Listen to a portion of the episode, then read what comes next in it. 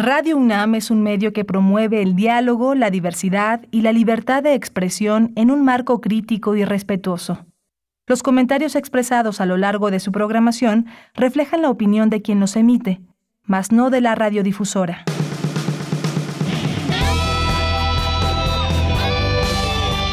Prisma RU. Relatamos al mundo.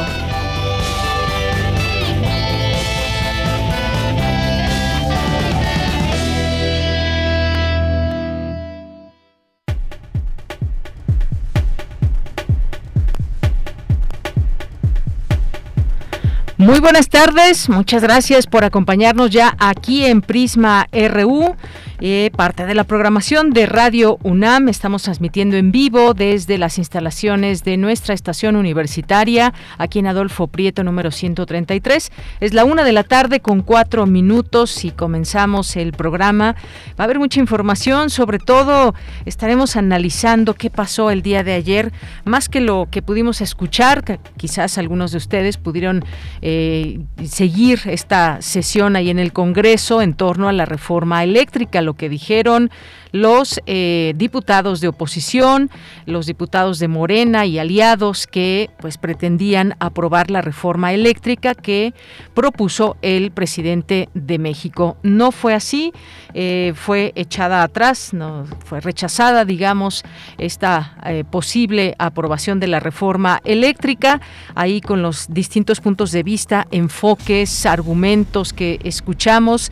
Lo cierto es que es un tema que da para seguir hablando de ello, que es lo que tenemos hoy en México con respecto al tema eh, eléctrico, energético y más todos estos temas que son importantes hablarlos en un momento donde pues es un momento de definiciones también en el mundo, si lo insertamos en ese sentido, pues en México hay mucho que hacer en torno a este tema, y también pues visto desde la postura del el presidente, que hoy por cierto respondió traidores a la nación, les dijo a los diputados de oposición que no aprobaron esta reforma eléctrica. Y en cambio pues se habla ahora del litio y esta, eh, eh, esta ley que envía también para que pueda ser aprobada y esta no necesita mayoría calificada sino mayoría simple que tiene que ver con el litio, cómo se va a explotar el litio, que sea México quien tenga esa posibilidad más allá de empresas extranjeras, que por cierto se vieron algunos,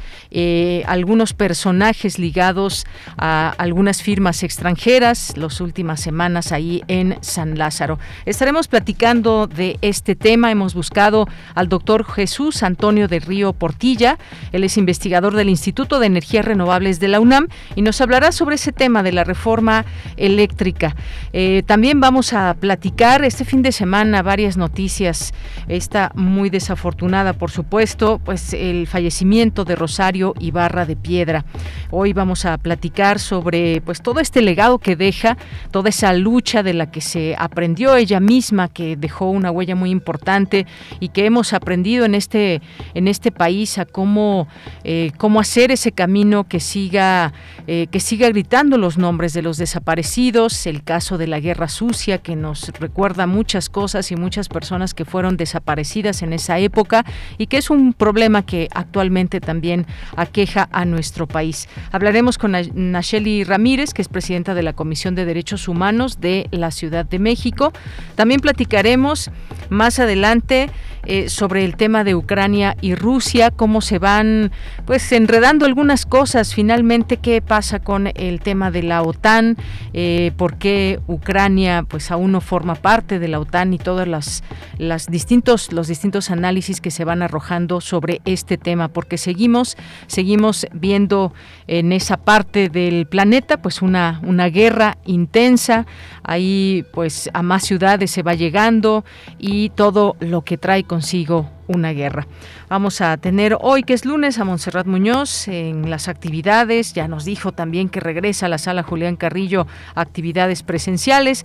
También tendremos en nuestra segunda hora a Otto Cáceres y su cartografía RU, a eh, Tamara Quirós en Cultura, la información, como todos los días que le presentamos aquí de nuestra universidad, información nacional e internacional. Quédese aquí con nosotros, le acompañamos esta tarde, esta tarde del lunes 18 8 de abril en, los, en la producción, Rodrigo Aguilar, Denis Licea en la asistencia de producción, en los controles técnicos Coco Montes nos acompaña y aquí en el micrófono le saluda con mucho gusto Deyanira Morán. Pues esto es parte de lo que tendremos el día de hoy. Quédese con nosotros, escríbanos en nuestras redes sociales, en arroba PrismaRU en Twitter, PrismaRU en Facebook, ahí está muy pendiente Luis Fernando Jarillo para que nos puedan dejar sus mensajes, sus preguntas. Bien, pues desde aquí, relatamos al mundo. Relatamos al mundo. Relatamos al mundo.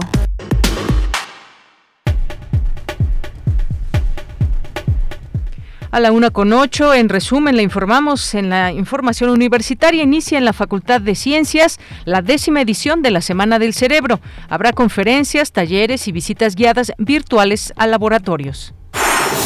El Museo de la Mujer de la UNAM permite conocer la situación de las mujeres desde la época prehispánica hasta la actualidad.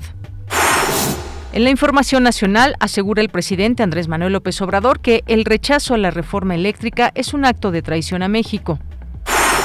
La oficina de en México del Alto Comisionado de la ONU para los Derechos Humanos, el presidente Andrés Manuel López Obrador, líderes políticos como Cuauhtémoc Cárdenas, legisladores y activistas sociales lamentaron la muerte de Rosario Ibarra de Piedra. La Secretaría de la Función Pública presentó ante la Fiscalía General de la República una denuncia penal en contra del exprocurador general de la República, Alberto Elías Beltrán, por el delito de enriquecimiento ilícito. Las tres mujeres detenidas durante el desalojo de la sede de la Comisión Nacional de Derechos Humanos fueron ingresadas al penal de Santa Marta, Acatitla. Este lunes inició en la Ciudad de México la aplicación de la cuarta dosis de la vacuna contra COVID-19 para los adultos mayores.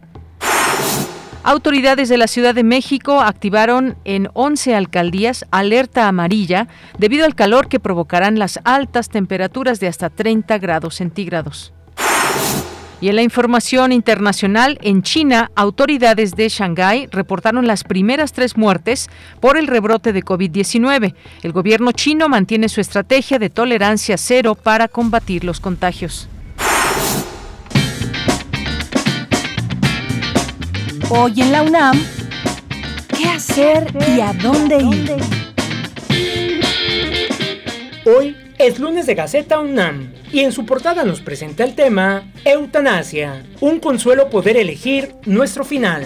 A través de este trabajo periodístico podrás conocer todas las vertientes y posturas de este acto de civilidad para tomar una decisión de partir por esta vía. Además, como cada lunes, la Gaceta de la UNAM y el Instituto de Investigaciones Estéticas nos presentan una entrega más del especial UNAM 100 años de muralismo. En esta ocasión podrás disfrutar del análisis de la obra El retorno de Quetzalcoatl de José Chávez Morado, así como la integración plástica de las culturas originarias del mundo. La Gaceta de la UNAM se encuentra disponible de manera física y digital. Visita el sitio www.gaceta.unam.mx.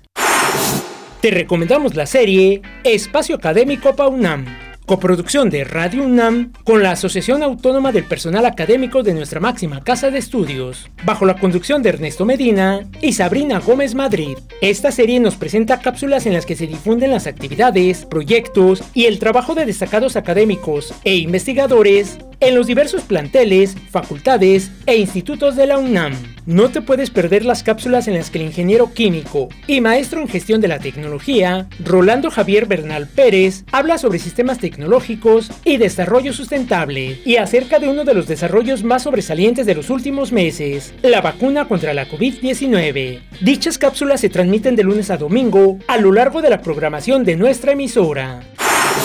No te puedes perder una emisión más de la serie Conciencia, Psicología y Sociedad, coproducción de Radio UNAM y la Facultad de Psicología, que difunde la ciencia psicológica y su relevancia social para desmitificarla, fortaleciendo así el reconocimiento de esta disciplina como una ciencia. Hoy nos presenta el tema parálisis cerebral y análisis conductual aplicado y contará con la participación de la doctora Alicia Roca Cogordan, profesora de la Facultad de Psicología, quien hablará sobre las intervenciones basadas en evidencia científica que son efectivas para tratar algunos de los problemas conductuales que se observan en personas diagnosticadas con parálisis cerebral para mejorar su calidad de vida. La cita es hoy, en punto de las 18 horas a través de las frecuencias de nuestra emisora 96.1 de FM y 860 de AM. Y recuerda, si utilizamos cubrebocas, nos cuidamos todos.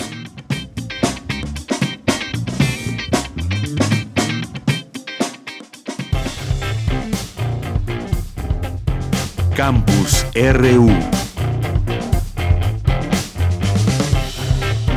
13 horas con 13 minutos. Iniciamos nuestro campus universitario. Hoy Dulce García al inicio nos presenta que inicia la Semana del Cerebro en la Facultad de Ciencias. ¿Qué tal, Dulce? Muy buenas tardes. Adelante con tu información. Así es, Deyanira, muy buenas tardes aquí al auditorio. Deyanira, al pendiente de la ciencia siempre. Y es que, mira, como bien lo comentas, la décima edición de la Semana del Cerebro en la Facultad de Ciencias inició este lunes y va a continuar sus actividades durante estos días de Yanira y hasta el 22 de abril. Entre dichas actividades contempla conferencias, talleres, visitas guiadas virtuales a laboratorios y la convocatoria del concurso de infografías Conciencias del Cerebro 2022. Dos de las actividades que destacan de Yanira son las de las charlas sobre el trabajo que se realiza en el Laboratorio de Neurofisiología y Ritmos Biológicos y el Laboratorio de Biología Animal Experimental. En el primero se investigan las diferencias entre mecanismos y procesos neurobiológicos responsables de la información sensorial y la conducta. En el segundo se estudia la neurobiología del desarrollo desde diversos enfoques, tales como el desarrollo perinatal del sistema nervioso, la formación de circuitos neuronales y las respuestas conductuales. Deyanira, la Semana del Cerebro es un movimiento a nivel mundial que busca concientizar a las personas acerca de la investigación del cerebro, sus enfermedades, terapias y la investigación científica que se genera. Este año se celebran 10 años de organizarse en la Facultad de Ciencias. Este año todas las actividades se llevarán a cabo de manera virtual, con lo que el comité organizador decidió hacer la versión del concurso con infografías individuales en las que el participante podrá preparar su material abordando un proyecto, trabajo, investigación o un tema de las neurociencias. Las infografías se revisarán por un comité de científicos de la Facultad de Ciencias y después de ese primer filtro de Yanira, los, las seleccionadas se publicarán en redes sociales de la facultad, así como en el grupo de divulgación Baémonos Ciencia. Eh, esto para que los usuarios sean quienes voten y elijan con un like a las tres infografías ganadoras. Las actividades de esta Semana del Cerebro de Yanira pueden consultarse en las redes sociales de la Facultad de Ciencias. Hoy, por ejemplo, se contempla una charla sobre los posibles tratamientos para la enfermedad de Alzheimer. Esto es a las 4 de la tarde. Y también habrá una visita virtual al laboratorio de neuroendocrinología comparada. Esto también es a las 4 de la tarde, pero será vía Zoom. Todas las formas de ingresar están ahí en, en el Facebook de la Facultad de Ciencias. Esta es la información de Yanina. Dulce, muchísimas gracias. Gracias por esta información, todos los datos ahí que la gente podrá encontrar en esta semana del cerebro y estos distintos enfoques. Muchas gracias, Dulce. Gracias a ti, muy buenas tardes. Muy buenas tardes. Siempre el funcionamiento de nuestro cerebro, sus alcances, resulta muy interesante los datos que se arrojan en estas semanas donde se nos muestran muchas de estas situaciones en las que reacciona el cerebro ante el amor, ante la enfermedad, ante la tristeza, ante la depresión, en fin. Eh, nos vamos a la siguiente información con Cindy Pérez Ramírez. Manifiesta descontento el presidente Andrés Manuel López Obrador luego del rechazo a la reforma eléctrica llama al PRI, palero del PAN, entre otras cosas también llamó traidores a quienes votaron en contra de esta reforma. ¿Qué tal, Cindy? Muy buenas tardes, adelante. ¿Qué tal, Deyanira? Muy buenas tardes a ti y a todo el auditorio de Prisma RU. Un acto de traición fue como consideró el presidente Andrés Manuel López Obrador a los legisladores que votaron en contra de la iniciativa en la Cámara de Diputados. La reforma eléctrica necesitaba de la aprobación de las dos terceras partes de la Cámara. Sin embargo, este domingo solo logró obtener 275 votos a favor, 223 en contra y cero abstenciones, abstenciones por lo que fue desechada. En su conferencia matutina, el mandatario arremetió contra los diputados a los que también llamó paleros. Que en vez de defender los intereses del pueblo, de la nación, en vez de defender lo público, se convirtieron en francos defensores de empresas extranjeras que se dedican a medrar a robar. Y estos diputados los eh, respaldaron a los saqueadores, para decirlo con claridad. Aunque tampoco es extraño, así ha sucedido en otros tiempos de nuestra historia. Los conservadores siempre han ido al extranjero o siempre han apoyado a los intereses extranjeros. Andrés Manuel López Obrador aclaró que ya no enviará más iniciativas en materia energética, pero pidió a los próximos aspirantes a la presidencia continuar insistiendo con su propuesta, puesto que es fortalecer a la Comisión Federal de Electricidad y esta es una asignatura pendiente. Vamos a escucharlo. Que eh, la nación maneje el petróleo, la industria eléctrica y el litio. Lo mismo tener cada vez más votos, la vía democrática.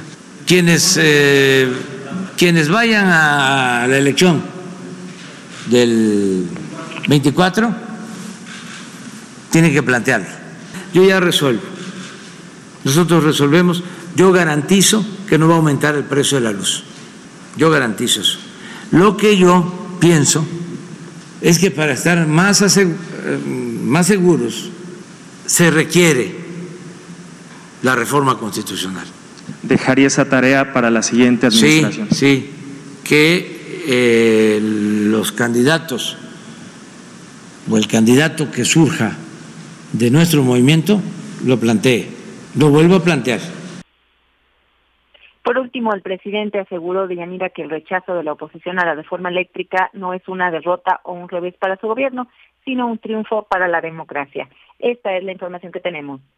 Cindy, muchas gracias y muy buenas tardes. Muy buenas tardes. Bien, pues continuamos. Esto fue lo que dijo el presidente por la mañana. Ya nos dio cuenta muy puntual de ello Cindy Pérez Ramírez en esta información. Pero ¿qué es? Es algo que se veía venir por el número de diputados y eh, también tanto de Morena, sus aliados, como de la oposición. Pero ¿qué está en juego y qué pasará en la siguiente administración? Ya lanzaba el presidente esta posibilidad de quien quede de candidato, pues tendría que, eh, que seguir insistiendo en este tema. Pero pues vamos a platicar de esta reforma eléctrica que ya no que ya no fue, pero que pues continúa la que en su momento se llevó a cabo desde el sexenio pasado y qué es lo que está en juego actualmente. Hemos invitado al doctor Jesús Antonio del Río Portilla, que es investigador del Instituto de Energías Renovables de la UNAM. Doctor, bienvenido, muy buenas tardes. Muy buenas tardes, Deyanira.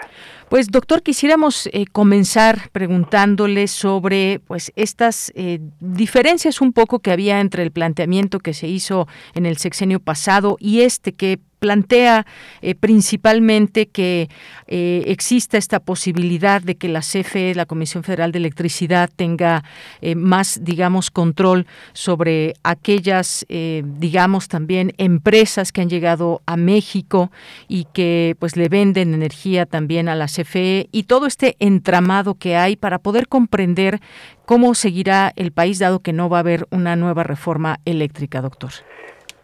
Bueno, mira, Deyanira, el problema es que no hay, un, bueno, más bien la información que viene por parte de la propuesta del cambio de reforma está, estaba sesgada, o sea, no había una información muy clara en el sentido que se decía que los precios eran más altos, que salía más cara, y la verdad que no, las fuentes renovables salen más baratas. Esto no quiere decir que, eh, digamos, las empresas vendan la energía barata a CFE, aunque lo que sí es cierto es de que la energía que genera la CFE es la más cara. Y eso pues no es bueno, pero no nada más eso, sino la energía que genera fundamentalmente la CFE, a excepción de las hidroeléctricas, toda está contribuyendo a aumentar los gases de efecto invernadero. Y lo que la población mexicana merece es tener una energía que no produzca gases de efecto invernadero. Entonces, la transición como estaba, la reforma energética como estaba, no estaba enfocada precisamente a fomentar la salud en la población mexicana.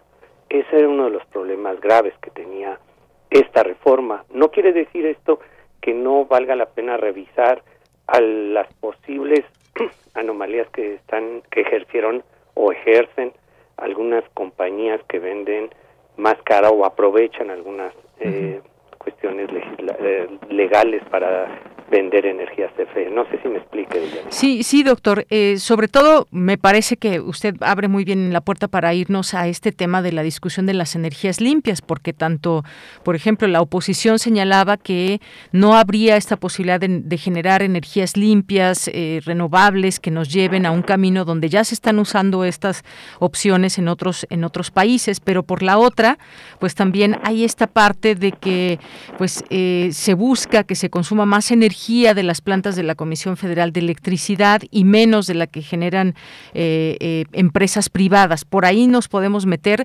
¿Es realmente cierto esto de que esta eh, reforma no veía hacia un futuro con respecto a las energías limpias y solamente desde esa posibilidad de los privados se puede alcanzar ese objetivo? A ver, esta última frase que tú dices, solamente a través de los privados, por supuesto que no. Por supuesto que puede la CFE transformar algunas de sus plantas y en lugar de quemar el combustóleo que le vende Pemex, empezar a instalar fuentes renovables de energía. Eso es posible, pero también toda la población mexicana puede empezar a instalar generación distribuida, fundamentalmente con renovables. Y ahí la población es la que podemos empezar a hacer un cambio de, de transitar a una energía que no contamina. Hay, hay que tener muy claro, Deyanira, la energía limpia en México incluye el gas natural siempre y cuando se haga con eficiencia, aunque desde mi punto de vista debemos evitar quemar combustibles fósiles y entonces dedicarnos fundamentalmente a las renovables. De aquí en adelante deberíamos estar transitando decididamente a las renovables. y, y esto implicaría que la CFE empezara a modernizarse. Y lo que no debemos hacer es seguir quemando combustibles. Eso, eso ya no debemos hacerlo. No le conviene a la población mexicana ni a la salud del mundo entero, digamos. Esto sin duda es muy muy importante. Eh, obviamente que el gobierno también planteó que pues no es real el hecho de que no se quieran utilizar energías limpias.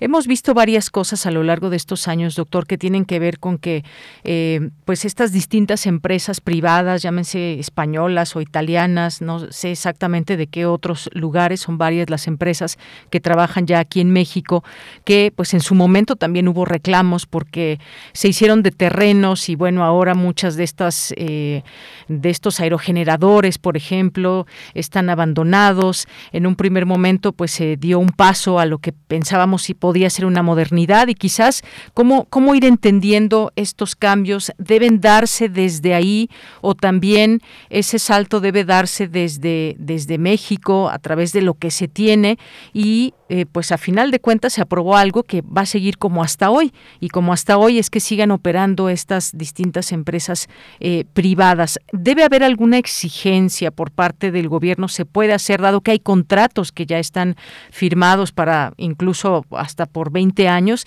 ¿Qué es lo que se puede hacer y cómo ve usted la operación de estas eh, de estos privados en México? Mira, eh, ah, la, primera pregunta que tú haces es, ¿podemos hacer algo?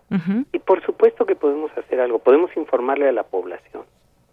esta es una de las deudas que tenemos eh, las personas que tenemos algún conocimiento en el área de energía hacia la demás población. Les tenemos que empezar a informar para que las poblaciones, las comunidades puedan decidir con base en información. Hoy en día, eh, la, la, la, forma no eh, eh, comunicativa, no participativa de toma de decisiones de todos los niveles, a nivel desde el nivel comunitario, desde el nivel comunitario hasta el, el, federal, puede haber ahí cosas que no son lo suficientemente transparentes ni son tomadas las decisiones con la suficiente información. Y eso es lo que ha causado los problemas que tenemos hoy en la tenencia de la tierra de por ejemplo, los eólicos, o puede haber en los fotovoltaicos. Pero necesitamos informarle a la población. La población necesita tener información, ahora no solo técnica en el aspecto de energía, sino también del manejo de cómo se hacen estas plantas de generación. Y ahí tenemos una deuda con la mayoría de la población y nuestra universidad hace un esfuerzo muy grande para hacer comunicación de la ciencia, comunicación y extensión de la cultura y no nada más debe ser las universidades, sino debe ser la población que tiene información. Debemos promover que toda nuestra población, toda la gente conozca. más que estar preservando, bueno, no digo más, sino además de preservar la parte cultural, debemos fomentar que la gente tenga conocimiento para que pueda tomar decisiones basadas en ese conocimiento. Entonces, sí es importante eso y podemos ir a las poblaciones y darles información y fomentar que participen y tomen decisiones conscientemente, porque estas decisiones las empresas dicen, nosotros consultamos, pues cómo consultaron, no sabemos si lo hicieron bien o mal, y si lo hicieron mal, hay que proceder. Y si lo hicieron bien, qué bueno que lo hicieron bien, pero debe ser la población la que tenga información, y eso nos hace falta. Algo en lo que se ha preocupado la población, hablando de que pues nos debemos enterar de todo lo que sucede, tiene que ver con, con los precios. Y mucho se ha insistido, por ejemplo, desde el gobierno en que no, no subirá el precio de la luz y se han puesto ejemplos de lo que sucedió, por ejemplo, o sucede aún en España con Iberdrola y demás. Esa es también una preocupación de, de la gente, más allá de todo ese entramado que por supuesto tenemos que, que entender. Una de las propuestas, doctor, era que pues por mandato constitucional por lo menos el 54% de la electricidad que consumimos eh, provenga de plantas de la empresa pública que ahora se tiene un nivel de 38% según datos del propio eh, gobierno. Ahora, quizás la pregunta es si CFE, aún con esta eh, reforma que ya no fue aprobada, puede ir, digamos, eh, cambiando algunos aspectos para, no sé si tener preponderancia o por lo menos para ir cambiando estas formas de hacia las energías limpias, que también nos debe quedar claro que es una energía limpia y cómo generarla y cómo, pues, adaptarla adaptarnos a los, a los nuevos tiempos por el cambio climático y un montón de cosas. Eh, eh, mira, Deyanira, el, de hecho el 38% que genera la CFE, salvo las hidroeléctricas, es una energía que nos sale más cara que comprarse las empresas privadas. Eso es un hecho. La energía fotovoltaica y la eólica son más baratas que las que se generan con combustibles fósiles. Entonces, eh, lo que le podemos pedir a CFE es de que cambie sus plantas de combustión a plantas de, con generación de renovables. Ahí se requiere inversión y se puede hacer. El, el, el costo de generación eh, es más barato en renovables. Entonces, a la población mexicana nos conviene que se genere con renovables.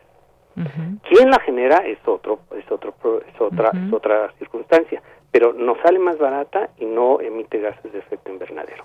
Entonces, ahí hay algo que debemos tener en cuenta. Que la genere CFE o no la genere CFE, a, la población posiblemente no nos interesa. ¿Y por qué no nos interesa? Porque de hecho hay un subsidio. La mayoría de la población mexicana, sean pobres o ricos o lo que sea, tiene lo que se llama la componente gubernamental para el pago de electricidad. Entonces, y eso, en otras palabras, y para que la, todos podamos entenderlo, es prácticamente un subsidio y ese subsidio se aplica. Y entonces a los que estamos contribuyendo para que el gobierno pueda tener dinero, los que pagamos impuestos, que es toda la población mexicana paga impuestos, eh, nos sale más caro porque hay un subsidio a la electricidad. Entonces nos convendría que se genera con renovables, que es más barata, para que ese subsidio bajara. Entonces, si tú me dices, ¿se puede conservar los precios de la electricidad? Por supuesto, siempre y cuando siga habiendo ese, esa contribución gubernamental. En cambio, si empezamos a generar plantas fotovoltaicas, plantas eólicas, o biocombustibles, o, térmicas, o sea, hay muchas otras formas de renovables que podíamos hacerlo y podrían ser más baratas. Entonces, nosotros como personas y como contribución al gobierno federal, estaríamos poniendo menos parte de la contribución gubernamental a nuestro consumo eléctrico. ¿Sí me expliqué, Deyanira? Sí, es decir, que hay estas oportunidades hoy por hoy, doctor, de parte de CFE, por ejemplo, de ir viendo hacia, hacia allá. Y otra cosa, pues no podemos, no podemos negar que hay, hay, ha habido un negocio. Eso también, bueno, pues es, es, importante mencionarlo. Se hablaba de que pues en una democracia se gana o se pierde y entonces pues en este caso no fue aprobada esta reforma eléctrica. Pero hay posibilidades y eso quizás sea a lo que se le pueda apostar eh, lo que resta del sexenio y ya veremos si hay otro plan planteamiento en su momento de una reforma eléctrica, pero por lo pronto digamos que nos podemos ir metiendo en las posibilidades que hay, aún con estos porcentajes, porque se pretendía que fuera pues más preponderante ese, digamos, más control por parte de la CFE, eh, que es una empresa mexicana, por encima de las privadas. Ese era como un punto muy importante de la reforma. Eso, eso es lo que señalaban, pero también hay que tener muy eh, tener en cuenta eh, de manera importante que la CFE es la única que puede hacer transmisión y distribución. Sí. Entonces, si la CFE ya tiene transmisión y distribución, lo que, lo que tiene que hacer CFE es modernizar precisamente la transmisión y distribución y obtener más ingresos por la transmisión y distribución. Déjame hacer el ejemplo. En Internet, ¿Sí? el, la información la generamos nosotros, los usuarios o las generadores de información. La UNAM tiene una generación de información tremenda. Y la transmisión es a través de redes, de Internet donde todo el mundo paga y el costo es realmente muy pequeño. La CFE podría transmitir la energía también con sistemas modernos, con sistemas automatizados, con sistemas que permitan la interconexión de renovables y de, y de, y de almacenamiento de energía, etcétera, etcétera. Y nosotros podríamos tener no solamente una energía barata, sino de muy alta calidad. Lo que quiere decir muy alta calidad es que no varíen los voltajes, que la frecuencia se mantengan dentro de los límites establecidos y que la población tenga la energía cuando la requiera. Cuando la requiera eso quiere decir que no hay apagones. Hoy en día el sistema eléctrico mexicano no nos puede brindar una energía sin variaciones, sin fluctuaciones y hay apagones. Entonces necesitamos una transmisión y distribución modernizada y ahí es donde puede estar el negocio para la CFE. Yo no quiero decir que no haya negocio en otro lado, pero ahí es donde pudiera la CFE empezar a trabajar y es una empresa mexicana que pertenece a, los mexicanos y que nos podría estar dando un servicio energético mucho más confiable. Bueno, pues ya, ya veremos qué es lo que sucede. Por lo pronto fue rechazada. Ahora se propone eh, el tema del litio, que sea pues México quien lo explote, que sea México pues quien tenga, digamos, la posibilidad de eh, esta parte minera también de explotación del litio, que ya veremos también hacia dónde, hacia dónde nos lleva, doctor. Mira, eh, a mí me preocupa mucho que digamos que México va a explotar el litio. Eso no le garantiza beneficio a la población porque estaríamos haciendo lo mismo que se hacía en el siglo pasado, de ser un país que viva de una economía extractivista, es decir, se llevan nuestros recursos naturales o nosotros lo, lo extraemos y luego lo vendemos. Y eso sabemos nosotros que si vendemos productos eh, o materias primas, eh, pues no beneficia tanto a la población como el, porque no empezamos a trabajar, a definir proyectos de inversión donde no nada más extraigamos el litio, sino lo procesemos y se venda, digamos, si lo quieren para baterías, como baterías, en una forma sustentable. A mí me gustaría que transistara el sistema energético a una forma de energía sustentable, no solo de renovable, sino de sustentable donde se considere la parte social, la parte económica y por supuesto la parte ambiental, pero tiene que haber al menos esas tres dimensiones en el aspecto energético, no solo limpio, sino sustentable. Y lo mismo, la explotación del litio no debe ser una visión extractivista, una visión que tendríamos del petróleo en los años 40 del siglo pasado, sino una visión donde transformemos lo que estamos extrayendo, le pongamos valor agregado y beneficie a la población con mejores fuentes de empleo. la, el empleo en las minas no es de lo más agradable. En cambio, el empleo de manufactura tecnificada eh, paga muy bien a la, a la población y además se crean servicios donde la población puede dar servicios. Me gustaría más que nos enfocáramos en ese aspecto más que en una visión netamente extractivista, que ya hemos visto que el extractivismo no eh, reditúa el beneficio de la población. Bien.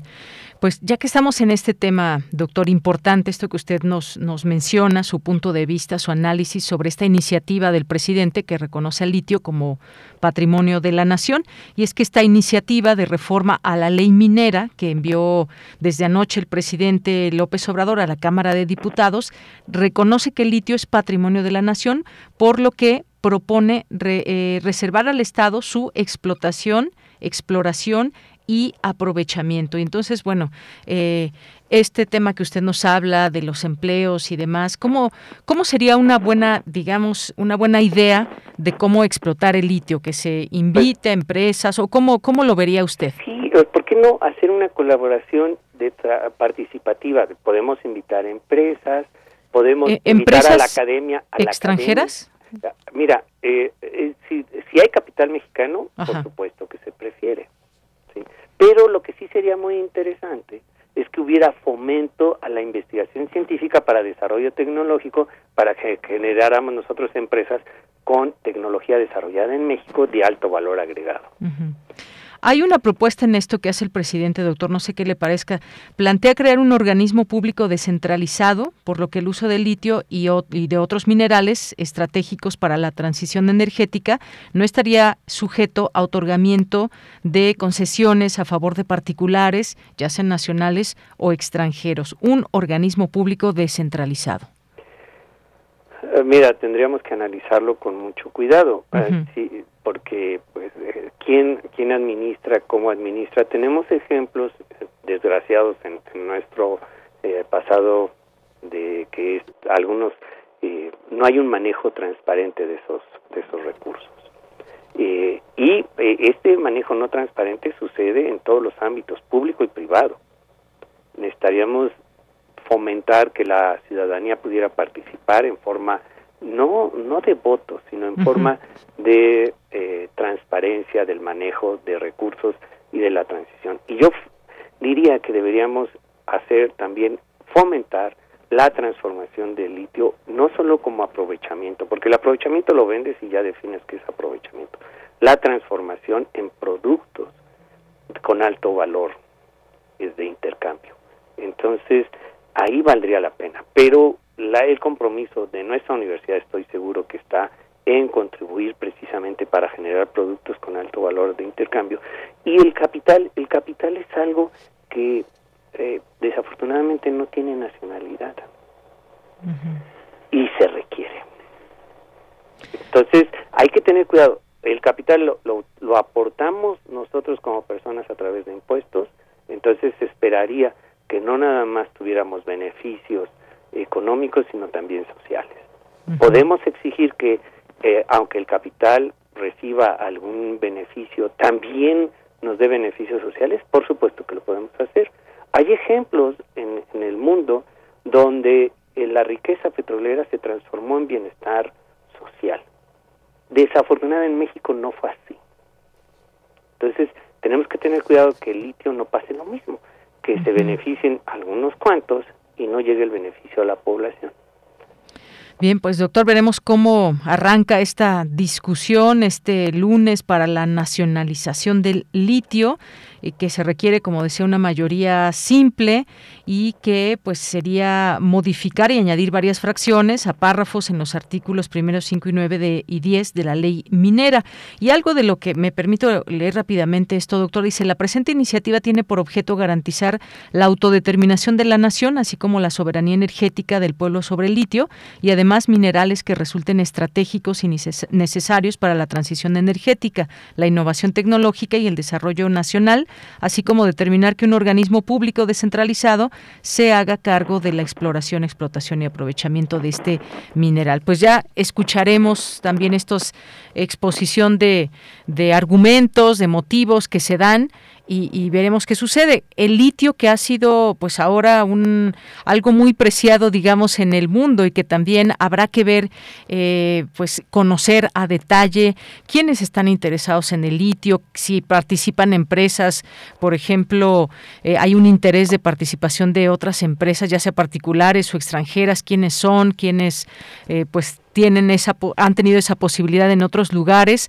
aunque pues veremos en esta discusión qué es lo que sucede. Si gana, digamos, esta opción, pues veremos cómo se conforma ese organismo descentralizado que quizás vaya para allá si tomamos en cuenta que hay mayoría simple de quienes apoyen esta propuesta. Sí, y déjame tratar de ir un poco más allá. Ajá. hay baterías ya de sodio y baterías de polímeros que ya están siendo comercializadas. Y esto, el, el sodio, pues es sal, ¿no? Esencialmente. eh, es más abundante que el litio y los polímeros son componentes que pueden ser eh, obtenidos a partir de o vegetales o de petróleo. Y ya hay baterías, entonces ¿por qué no apostarle precisamente a la innovación ya previendo una transición energética hacia la electrificación? Esto es mirar con un futuro no de 3, 4 años, sino con un futuro de 50, 60 años que valdría la pena que nosotros, la población mexicana, tuviéramos. Y en ese sentido, yo creo que si tenemos esa visión de largo plazo, yo creo que habría mayoría en la Cámara de, Diputados y en la de Senadores. Eso es lo que debemos enfocarnos a una visión de largo aliento para poder llegar a consensos. Ese es lo que te puedo comentar y que quisiera compartir con la gente que nos escucha. Muy bien, doctor, muchas gracias. Pues estamos platicando con el doctor Jesús Antonio del Río Portilla, investigador del Instituto de Energías Renovables de la UNAM. Doctor, quisiera regresar porque me encontré una nota que me parece importante mencionar con usted, eh, regresando a ese tema de, de, la reforma eléctrica. Hay una nota que, que dice, me voy hasta Francia, doctor, dice el presidente eh, del Estado francés, controlará empresas de energía para garantizar soberanía y habla de una empresa que se llama Electricité de France, SA, de, la, de las cuales el gobierno de Emmanuel Macron posee el 84%, considera actualmente un plan para nacionalizar la empresa de acuerdo con fuentes eh, que han sido citadas. ¿Esto qué significa? Porque bueno, sabemos también la parte política no se nos olvida porque pues está en medio de una campaña para reelegirse y ha señalado esto que el Estado tendrá que tomar el control de algunas empresas de energía para reforzar la independencia energética francesa y evitar así el número el aumento libre de los precios de la luz y el gas, que el Estado debe hacerse cargo de varios aspectos del sector energético y, y pues no no pude como un poco comparar lo que está lo que estaba proponiéndose en México. ¿Tiene que ver o cómo ve usted esto que, señala el presidente respecto a la energía eh, para garantizar la soberanía y en Francia? Bueno, en Francia el sistema eléctrico francés es fundamentalmente de nuclear.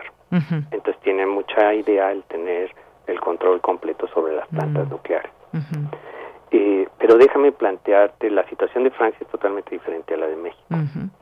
Eh, cuando digo eso, lo que quiero decir es de que en México cada edificio, cada industria, cada casa habitación podría generar su propia energía siempre y cuando pongamos algunos límites.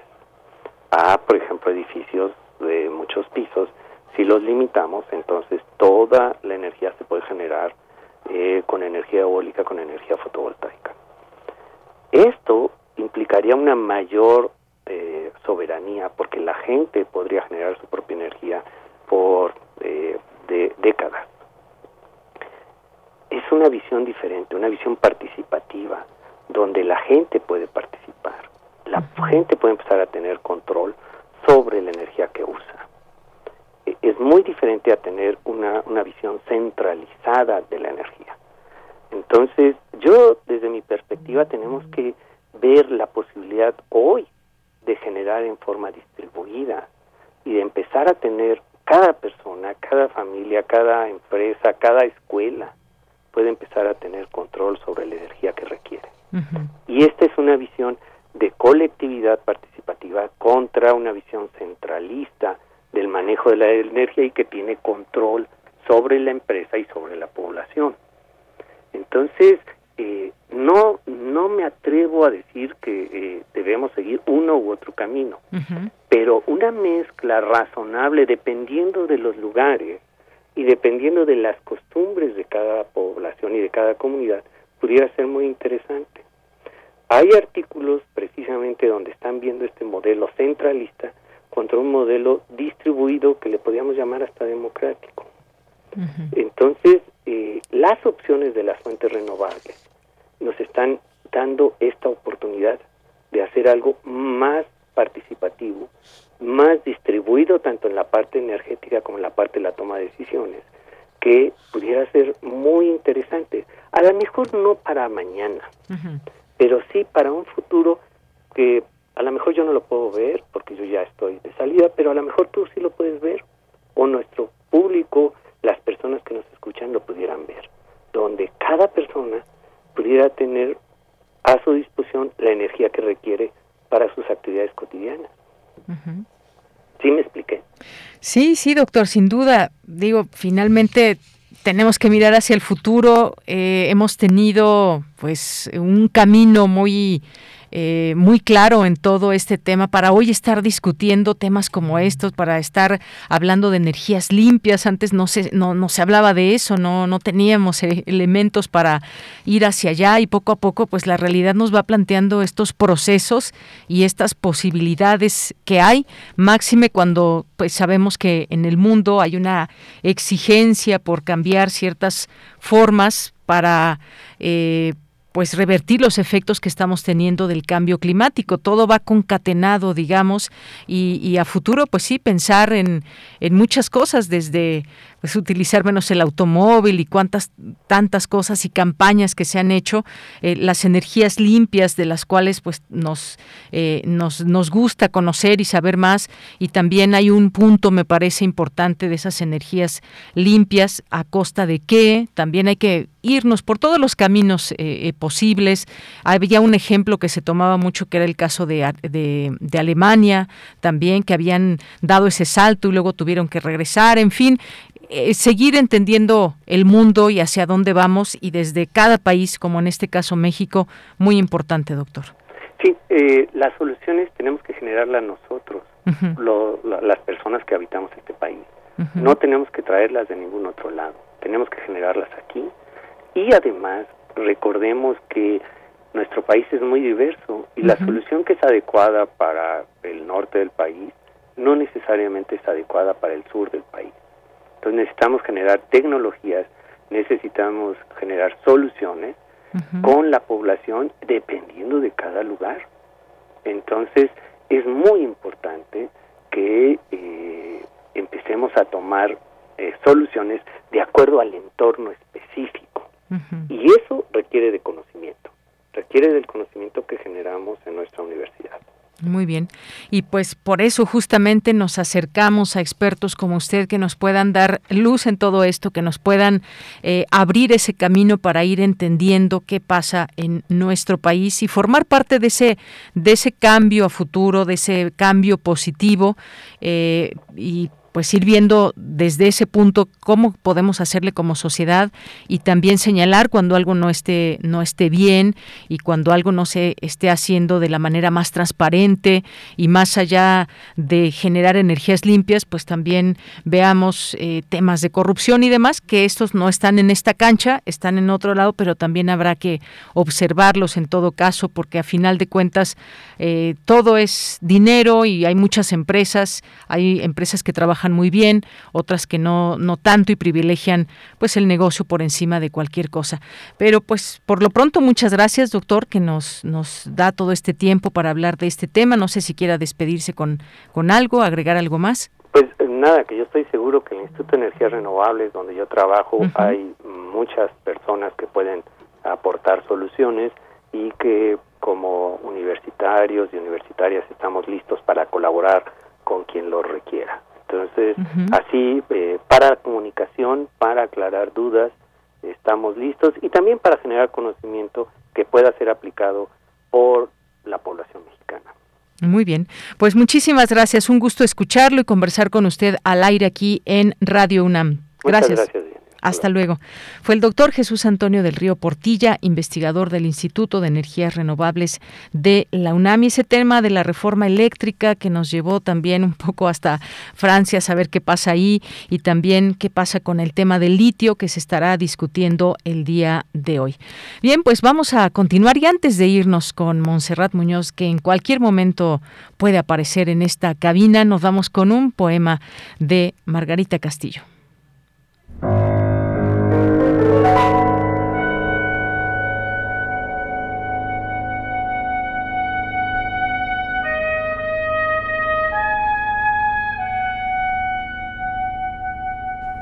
La eternidad mece.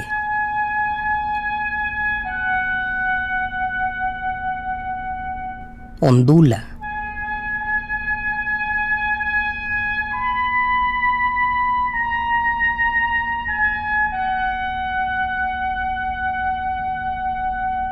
abre de par en par su túnica de viento. En el espacio de su seno esplende una constelación de luz acumulada.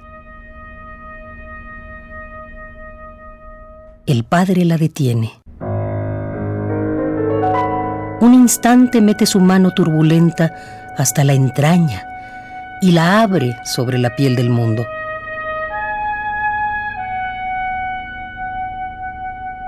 Una luz de semillas caen, parpadeando. Se fecunda la tierra.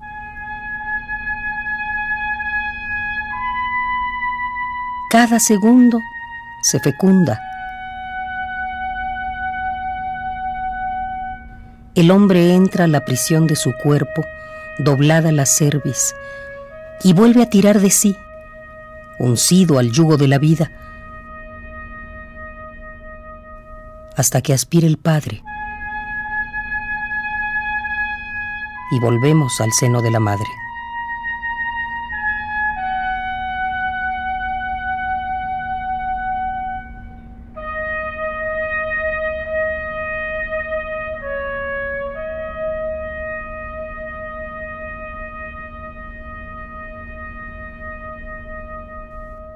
Eternidad. Enriqueta Ochoa.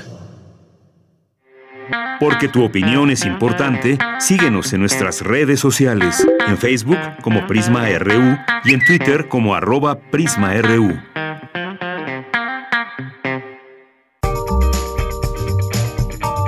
Sala Julián Carrillo presenta Pues ¿qué creen? Que sí hizo su aparición Montserrat Muñoz y se encuentra ni más ni menos que a mi lado con un color bronceado maravilloso. ¿Cómo estás, Monse? Hola, Deyanira, equipo de Prisma RU, por supuesto, a nuestra querida audiencia, cibernautas, visitantes virtuales al foro Sala Julián Carrillo, tanto en físico como en vía Facebook.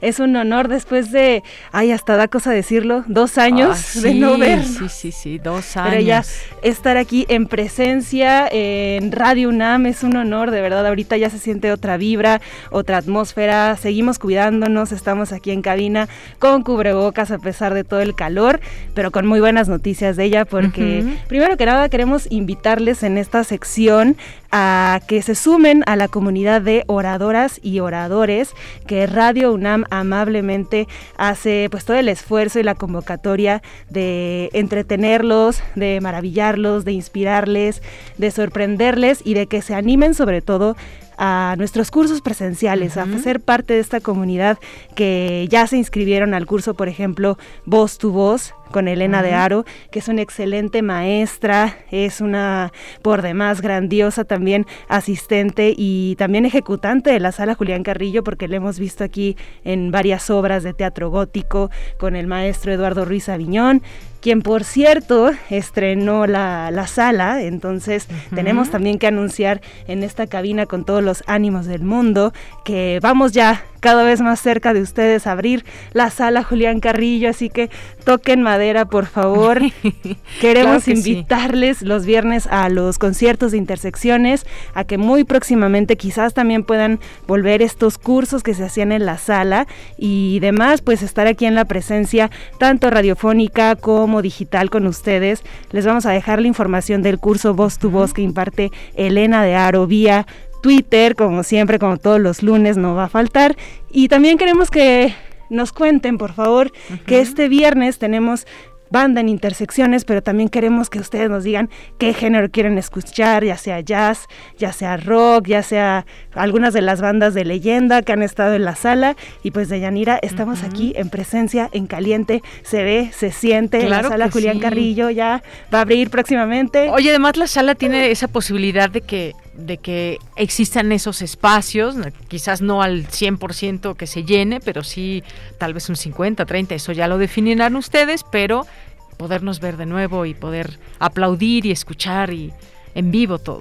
80 lugares tenemos para ustedes que serán muy bien aprovechados porque con todo y lo del protocolo queremos que el espíritu de las artes viva, que ustedes a través de Radio UNAM, ya sea que nos escuchen, que nos vean en redes sociales, que sigan las redes oficiales de Radio UNAM, que se acerquen a la sala, que se contagien de ese espíritu de las artes y de la cultura que sobre todo pues para ello trabajamos y no me vas a dejar mentir, pero ya se extrañaba estar aquí. Por este, supuesto, Monse, no sé, claro siento, siento la vida, pero la ansiedad del trabajo, así que a trabajar y síganos por favor en redes sociales, que esa es su misión, queridos radioescuchas. Y oye, a ver si nos está escuchando Otto, que también pues poco a poco se puede hacer presente por aquí para estar ahí haciendo la sobremesa y demás, pero pues bueno, ya veremos. Por lo pronto al rato, al rato nos tiene su cartografía RU.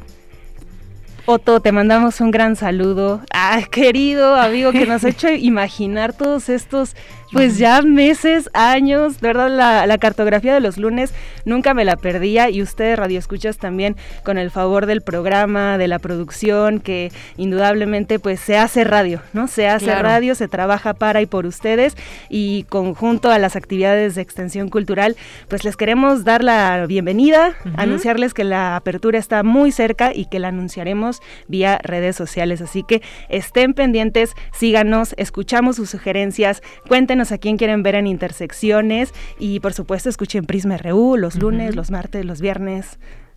Por supuesto, Monse, muchas gracias. Oye, que ahorita que dices que ya empiezan estas actividades en la sala Julián Carrillo y demás, pues el siguiente mes vamos a cumplir seis años en Prisma. Ojalá que podamos hacer una pequeña recepción con nuestros eh, radioescuchas. Luego vienen también un aniversario más de Radio UNAM en junio, así que vienen cosas buenas que ojalá que podamos estar ya en contacto.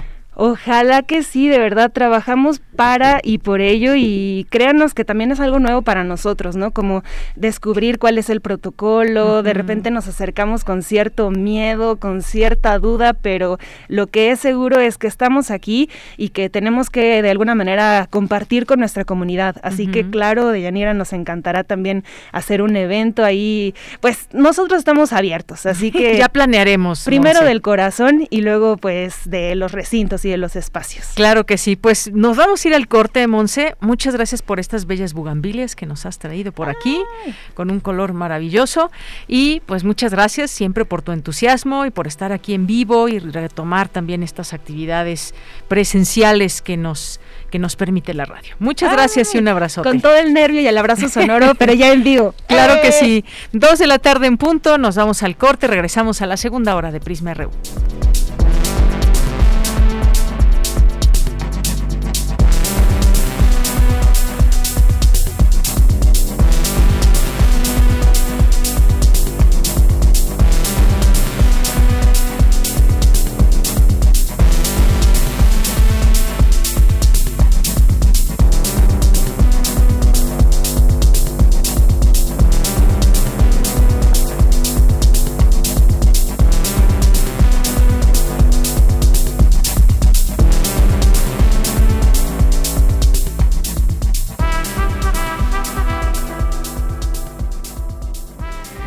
Porque tu opinión es importante, síguenos en nuestras redes sociales, en Facebook como Prisma RU y en Twitter como arroba PrismaRU. Cosmos. Entramado de lo que existe. Bucle del impulso y la ruina. ¿Dónde termina la devastación? Cultura UNAM a través del Museo Universitario del Chopo, invita a la exposición Espiral para Sueños Compartidos. Arte, Comunidad, Defensa y Resistencia. Instalación en gran formato por la artista colombiana Carolina Caicedo. A partir del 29 de enero. Galería Central del Museo Universitario del Chopo. Enrique González Martínez, número 10, Santa María la Ribera. Miércoles a domingo de 11.30 a 18 horas. Cultura UNAM. Mi hijo tiene hambre de gloria. Es deportista. Mi hija tiene hambre de crecer. Es artista. Mi hijo tiene hambre de aprender. Es estudiante. Mi hija tiene hambre. Hambre de comida. Estoy desempleada. Nadie en México por herencia del pasado debe pasar hambre. Por eso, desde el Partido del Trabajo impulsaremos el programa Hambre Cero, que otorgará alimentos a quienes no tienen que comer. El PT está de tu lado.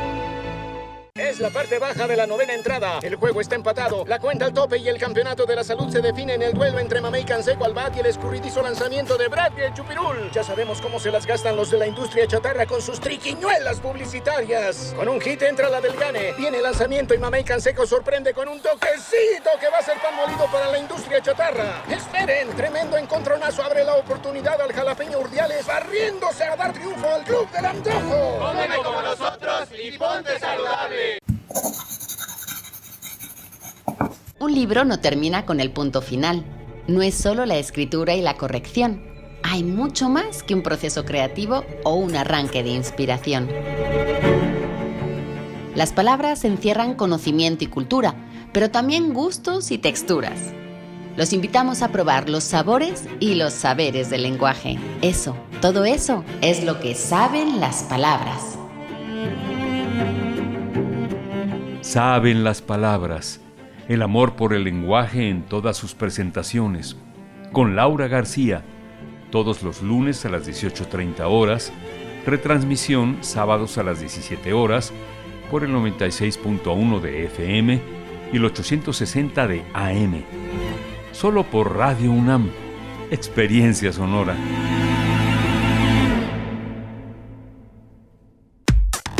Relatamos al mundo. Relatamos al mundo. Mañana en la UNAM, ¿qué hacer y a dónde ir?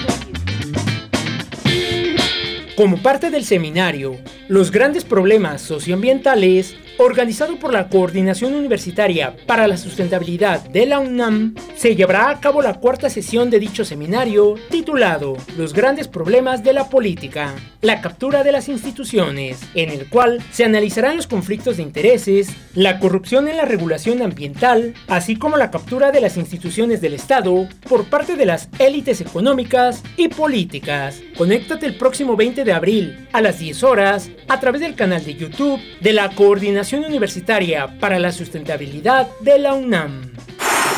La Red del Agua de la UNAM, en colaboración con el Centro Regional de Seguridad Hídrica y la Embajada de Suecia en México, organizan la 22 edición del Premio Nacional Juvenil del Agua, que busca reconocer e impulsar proyectos científicos, tecnológicos o sociales que brinden soluciones a los retos del agua. Podrán participar jóvenes de 15 a 20 años. Las propuestas pueden surgir desde distintas áreas de conocimiento como la ingeniería, las matemáticas, la biología o la geografía, las ciencias sociales e incluso las artes. Consulta la convocatoria completa que se encuentra disponible en las redes sociales y el sitio oficial de la Red del Agua de la UNAM www.agua.unam.mx.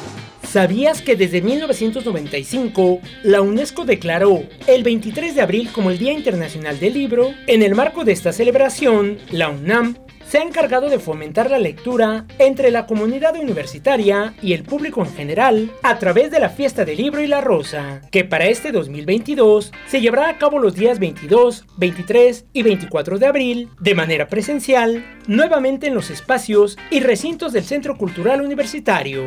Consulta la programación completa en www.fiestadelibroylarosa.unam.mx. Durante tu visita a los diferentes eventos de esta fiesta literaria, deberás utilizar en todo momento cubrebocas y gel antibacterial, así como respetar, en la medida de lo posible, la sana distancia. Para Prisma RU, Daniel Olivares Aranda.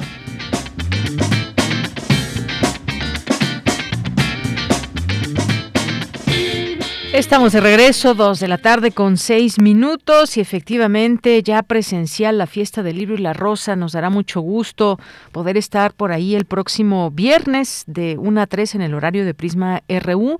Por ahí estaremos, así que pues, si van por ahí, ojalá que vayan muchas personas con todas las medidas, por supuesto, y disfruten de todos los eventos que habrá, presentaciones de libros, eh, talleres, distintas eh, conversaciones, invitados de verdad de lujo lujo. Ya les estaremos platicando de la programación que habrá eh, en estos espacios para que les dé curiosidad y puedan asistir y disfrutar, sobre todo, aprender, que aprendamos todos de pues muchos de los temas que están ahora en, eh, en pues en los temas que hay, no solamente, pues por supuesto, vistos desde la literatura, las propuestas que hay, hay muchas conversaciones que tienen que ver, por ejemplo, con la pandemia, con el racismo, eh, las distintas presentaciones de libros con sus autores. Hay una, hay una riqueza, una gran riqueza de, dentro del programa que ya poco a poco haremos, eh, iremos eligiendo quizás algunas posibilidades, porque pues leerlas todas sería mucho tiempo, pero ya está el programa que pueden consultar, por supuesto, a través de la página de la Fiesta del Libro y la Rosa. Bueno, pues mandar saludos, por supuesto, este espacio que dedicamos para nuestra audiencia que nos escribe, se comunica en redes sociales, arroba Prisma RU en Twitter y Prisma RU en Facebook. Gracias a Jorge Fra, a Eduardo Mendoza, muchas gracias. Eh, gracias, eh, que nos dice Eduardo Mendoza, una delicia escuchar Monse. Muchas gracias, Eduardo. Mario Navarrete, muchas gracias. A la Facultad de Ciencias de la UNAM, aquí invitándonos a la Semana del Cerebro. Muchísimas gracias. Jorge Morán Guzmán nos, nos dice, días de calor fuerte, de descanso solo dos, listo para escuchar el panorama de esta semana. Muchas gracias. Eh, la Monroy también, muchas gracias. Mayre Elizondo nos dice, ¿cómo dejar de lado los intereses, las intenciones, las actitudes de quienes gritaron con prepotencia no pasará la reforma eléctrica? Esa idea de que con más información, investigación e innovación esa oposición hubiera votado de otra forma es francamente muy ingenua. Muchas gracias, Mayra. Jorge nos dice, doctor del Río, ¿cómo afecta el Tratado de Bucareli a la situación energética de México? Misael Neoténico, ante lo intermitente de las energías renovables, estas son viables, tomando de ejemplo Alemania, donde está volviendo el uso del carbón. Muchas gracias, Misa, eh, Misael. Eh, también Mayra nos dice, me parece que es momento de volver a hablar de resiliencia. resiliencia. Saludos a Resiliencia. Muchas gracias. Rosario Durán, ayer fuimos a Ciudad de México, pudimos ver de cerca la caseta, se ve más avance. Muchas gracias, Rosario, aquí reportándonos con su fotografía. R. Guillermo, también Guerrero, muchas gracias. Adrián nos dice, esperemos verlo, lo único, porque lo único que se ve al recorrer la autopista es abandono y olvido. Los videos del gobierno muestran avances, pero cuando pasas por la zona no hay materiales ni nadie trabajando. Eh, Coco, muchas gracias también que nos escribe por aquí. Balú, Flechador del Sol. Eh, refrancito, eh, muchas gracias también. Mario, gracias aquí por estar con nosotros y por pues aquí sus preguntas, comentarios y más que nos hacen a través de estas cuentas. Dice Jorge, Jorge Fra, decía Lenin, un paso para atrás, dos para adelante en un ataque de Alemania a Rusia. Nos preparamos y después regresamos, derrotamos. Es un ejemplo en contra de las eh, sucias maniobras de la oposición, en contra de la 4T y del presidente Andrés Manuel López Obrador. Pues gracias por todos sus comentarios. Aquí seguimos leyendo y discutiendo sobre estos temas que deben seguir tocándose muy de cerca y dándole voz a distintos expertos que nos puedan ir explicando y abriendo las posibilidades de entender qué hay eh, desde nuestro entorno. Bien, pues nos vamos ahora, son las dos con diez minutos, nos vamos a nuestra siguiente información. Necesario conocer la raíz histórica y cultural de la violencia contra las mujeres para lograr erradicarla. Mi compañera Virginia Sánchez nos tiene esta información. Adelante, Vicky. Hola, ¿qué tal, Deya? Muy buenas tardes a ti y al auditorio de Prisma RU. Existen alrededor de 100 museos de la mujer en el mundo. Sin embargo, el de la UNAM, que además es el primero en México y el segundo en Latinoamérica, es único, ya que presenta una visión histórica de la situación de las mujeres desde antes de la época prehispánica hasta la actualidad. Algo importante y trascendental, ya que si queremos erradicar la violencia contra las mujeres, es importante entender cómo se originó pues para entender el presente le hacemos preguntas al pasado y este nos da luces para actuar. Y ese es el objetivo central de el Museo de la Mujer en México. Así lo aseguró Patricia Galeano Herrera, directora de la entidad. Escuchémoslo. Si queremos resolver el problema de la violencia hacia las mujeres, de los feminicidios, tenemos que entender cuál es la raíz histórica y cultural de esa problemática. En el Museo de la Mujer de la UNAM, además de visibilizar el quehacer de las mujeres y su contribución, su contribución a la construcción de la nación. También se realizan conferencias, lecturas de poesía, eventos musicales y teatrales, así como exposiciones de arte. Asimismo, se brinda de manera gratuita asesoría jurídica y terapia psicológica con especialistas de la Federación Mexicana de Universitarias FEMU.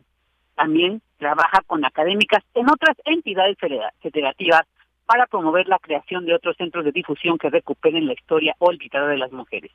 Los visitantes de este espacio también podrán gozar de la reciente ampliación que ha tenido con nuevas dos salas que suman a las ocho ya existentes, una dedicada a las sufragistas del Frente Único Pro Derechos de la Mujer y otra donde se presentan las cuatro olas del feminismo. Además, el Centro de Documentación Clementina Díaz y de Obando se constituyó en biblioteca y también se cuenta con un auditorio donde se realizan diversas actividades culturales. Cabe recordar que el proyecto del museo surgió como una ponencia presentada por Patricia Galeano en un congreso de las Naciones Unidas ante la convocatoria de propuestas para enseñar a la ciudadanía el respeto de los derechos humanos. Posteriormente fue aprobada por la Comisión de Género de la entonces Asamblea Legislativa del Distrito Federal, el Senado de la República y Naciones Unidas. Y para terminar su materialización, la Universidad Nacional otorgó el recinto para instaurar el Museo de la Mujer en la calle de República de Bolivia 17, Centro Histórico. Bueno, pues visitar este espacio, sobre todo en momentos de polarización como los actuales, señaló Galeana Herrera, nos ayuda a comprender que debemos estar unidos y respetar a la persona humana independientemente de sus preferencias, ideologías o cualquier otra condición. Ella, esta es la información. Vicky, muchas gracias y muy buenas tardes. Buenas tardes. Bien, pues ahora vamos a continuar con la información internacional a través de Radio Francia.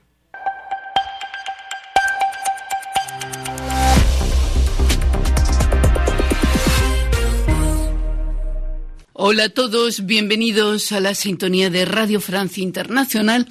Pilar Pérez está a cargo de la realización técnica de este programa, que comienza con un resumen rápido de la actualidad internacional de este lunes 18 de abril. Carmele Gayubo. El ejército ruso bombardea Lviv, ciudad en el oeste de Ucrania, situada a tan solo 70 kilómetros de Polonia y donde acude buena parte de los desplazados de las zonas de combate. Siete personas han muerto y hay una decena de heridos. Y lejos de allí, en las afueras de Kiev, la capital, se escucharon varias explosiones esta mañana. No obstante, varios países occidentales ya han vuelto a abrir sus embajadas en Kiev lo han hecho Francia e Italia y España lo hará en breve. Y la televisión estatal rusa difundió hoy un video de dos prisioneros identificados como británicos y capturados en combate en Ucrania. Moscú pide al primer ministro Boris Johnson negociar su liberación. La Casa Blanca anuncia una cumbre mundial para vislumbrar el fin de la crisis del COVID-19 y planear para las futuras amenazas ligadas a la salud. Esa cumbre tendrá lugar el 12 de mayo, será virtual y estará codirigida por Estados Unidos, Alemania, que preside actualmente el G7, Indonesia, que encabeza el G20, Senegal, en representación de la Unión Africana, y Belice por la Comunidad del Caribe.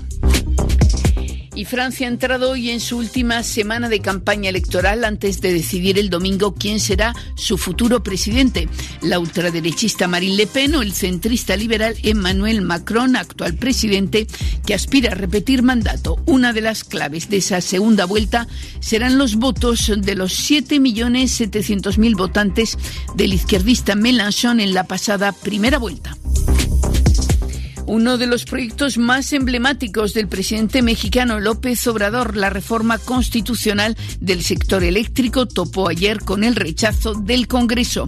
El oficialismo no logró recabar la mayoría calificada de dos tercios para modificar una parte de la Constitución mexicana. Según el gobierno mexicano, la reforma hubiera permitido abaratar las tarifas, pero la oposición dice que supondría una marcha atrás en materia de medio ambiente y decir también que los jefes de la Iglesia Anglicana de Inglaterra han criticado el pacto entre el gobierno de Boris Johnson y las autoridades ruandesas sobre la inmigración. Porque tu opinión es importante, síguenos en nuestras redes sociales, en Facebook como Prisma RU y en Twitter como arroba PrismaRU. Continuamos dos de la tarde con 17 minutos y un suceso que este fin de semana eh, pasó fue pues la desafortunada muerte de Rosario Ibarra de Piedra, una mujer incansable en su lucha por encontrar a los desaparecidos, solidaria e indómita. Mi compañera Cristina Godínez nos preparó la siguiente semblanza sobre Rosario Ibarra. Me dicen el desaparecido que cuando llega ya se ha ido. Volando vengo, volando voy, deprisa, deprisa, rumbo perdido. Me vine para luchar porque no había quien, mi marido no podía. ¿Quién más se iba a venir a buscar a, a mi hijo? Pues yo. Estábamos todos muy tristes, primero porque estaba mi esposo mal, que no podía caminar, que estaba inválido, en ese momento pudo caminar después pero no hubo, no hubo que decidir. Yo dije, yo me voy. Al principio yo me paraba sola en la reja de gobernación. Me subía a la barda de gobernación y me agarraba de la reja y ahí me iban a, a tomar fotos los periodistas. Yo decía que iba a estar ahí protestando. No sé por qué no me bajaban y me llevaban, yo creo que era muy, muy notorio o más peligroso para ellos dejarme ahí que dirían, bueno, pues esta señora está mal de la cabeza, aquí está, a que me fueran a llevar y yo fuera a hablar y a declarar y a decir cosas. María del Rosario Ibarra de la Garza nació el 24 de febrero de 1927 en Saltillo, Coahuila. Contrajo matrimonio con el doctor Jesús Piedra y fue madre de Jesús, María del Rosario, Claudia y Carlos. Se dio a conocer por la lucha que emprendió luego de la desaparición de su hijo Jesús Piedra, de 21 años de edad e integrante de la Liga 23 de septiembre, quien en 1975 fue detenido en Monterrey y llevado a un campo militar. Después ya no se supo de él. Fui niña feliz, joven feliz, casada feliz, hasta que me llegó el zarpazo de la represión, cuando me quitaron un hijo, y eh, empecé a ser la madre de un desaparecido Andaba yo por las calles sola, yendo a todas las oficinas públicas, a la Procuraduría General de la República, a la Secretaría de Gobernación, la Presidencia, el campo militar número uno. Entraba yo al campo como a mi casa, nadie sospechaba de mí. Vestida de negro, en el pecho portaba la foto de su hijo como un medallón. Rosario Ibarra no tenía miedo a enfrentar a los presidentes Luis Echeverría o José López Portillo, militares o policías. Fundó una de las primeras organizaciones de madres, padres y familiares de desaparecidos, el Comité Eureka.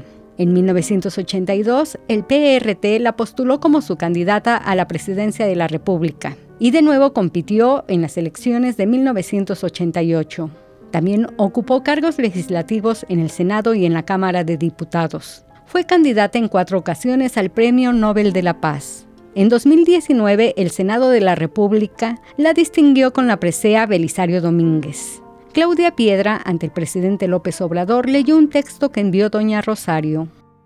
Señor presidente Andrés Manuel López Obrador, querido y respetado amigo, no permitas que la violencia y la perversidad de los gobiernos anteriores siga acechando y actuando desde las tinieblas de la impunidad y la ignominia. No quiero que mi lucha quede inconclusa.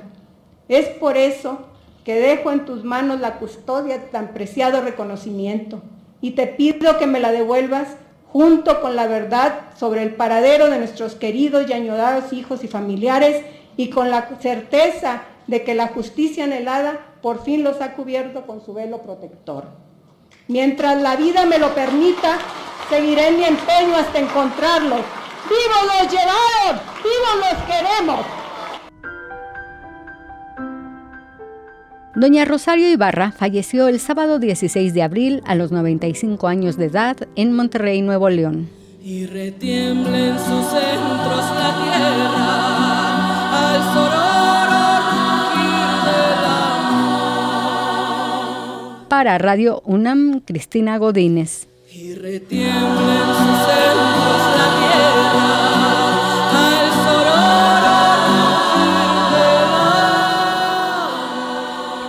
Gracias por esta semblanza a mi compañera Cristina Godínez. Eh, en algún momento también Rosario Ibarra pues declaró que la desaparición forzada es terrorismo de Estado. Hubo muchos momentos que podemos seguir recordando de su vida y de estas eh, manifestaciones y de esta sobre todo organización por parte de Rosario Ibarra. Eh, pues vamos a, platicar, ya está en la línea telefónica con Nacheli Ramírez, que es presidenta de la Comisión de Derechos Humanos de la Ciudad de México. ¿Qué tal, eh, Nacheli? Bienvenida, muy buenas tardes. Muy buenas tardes, Deyanira. Pues un gusto que esté aquí con nosotros para recordar a una a una mujer que pues merece muchas palabras y merece, mucha atención a todo este legado que nos dejó de aprendizaje. Fue podemos decir una pionera de la defensa de los derechos humanos en México, fue candidata al Premio Nobel de la Paz, en fin, su lucha llegó hasta hasta nuestros días, Nacheli.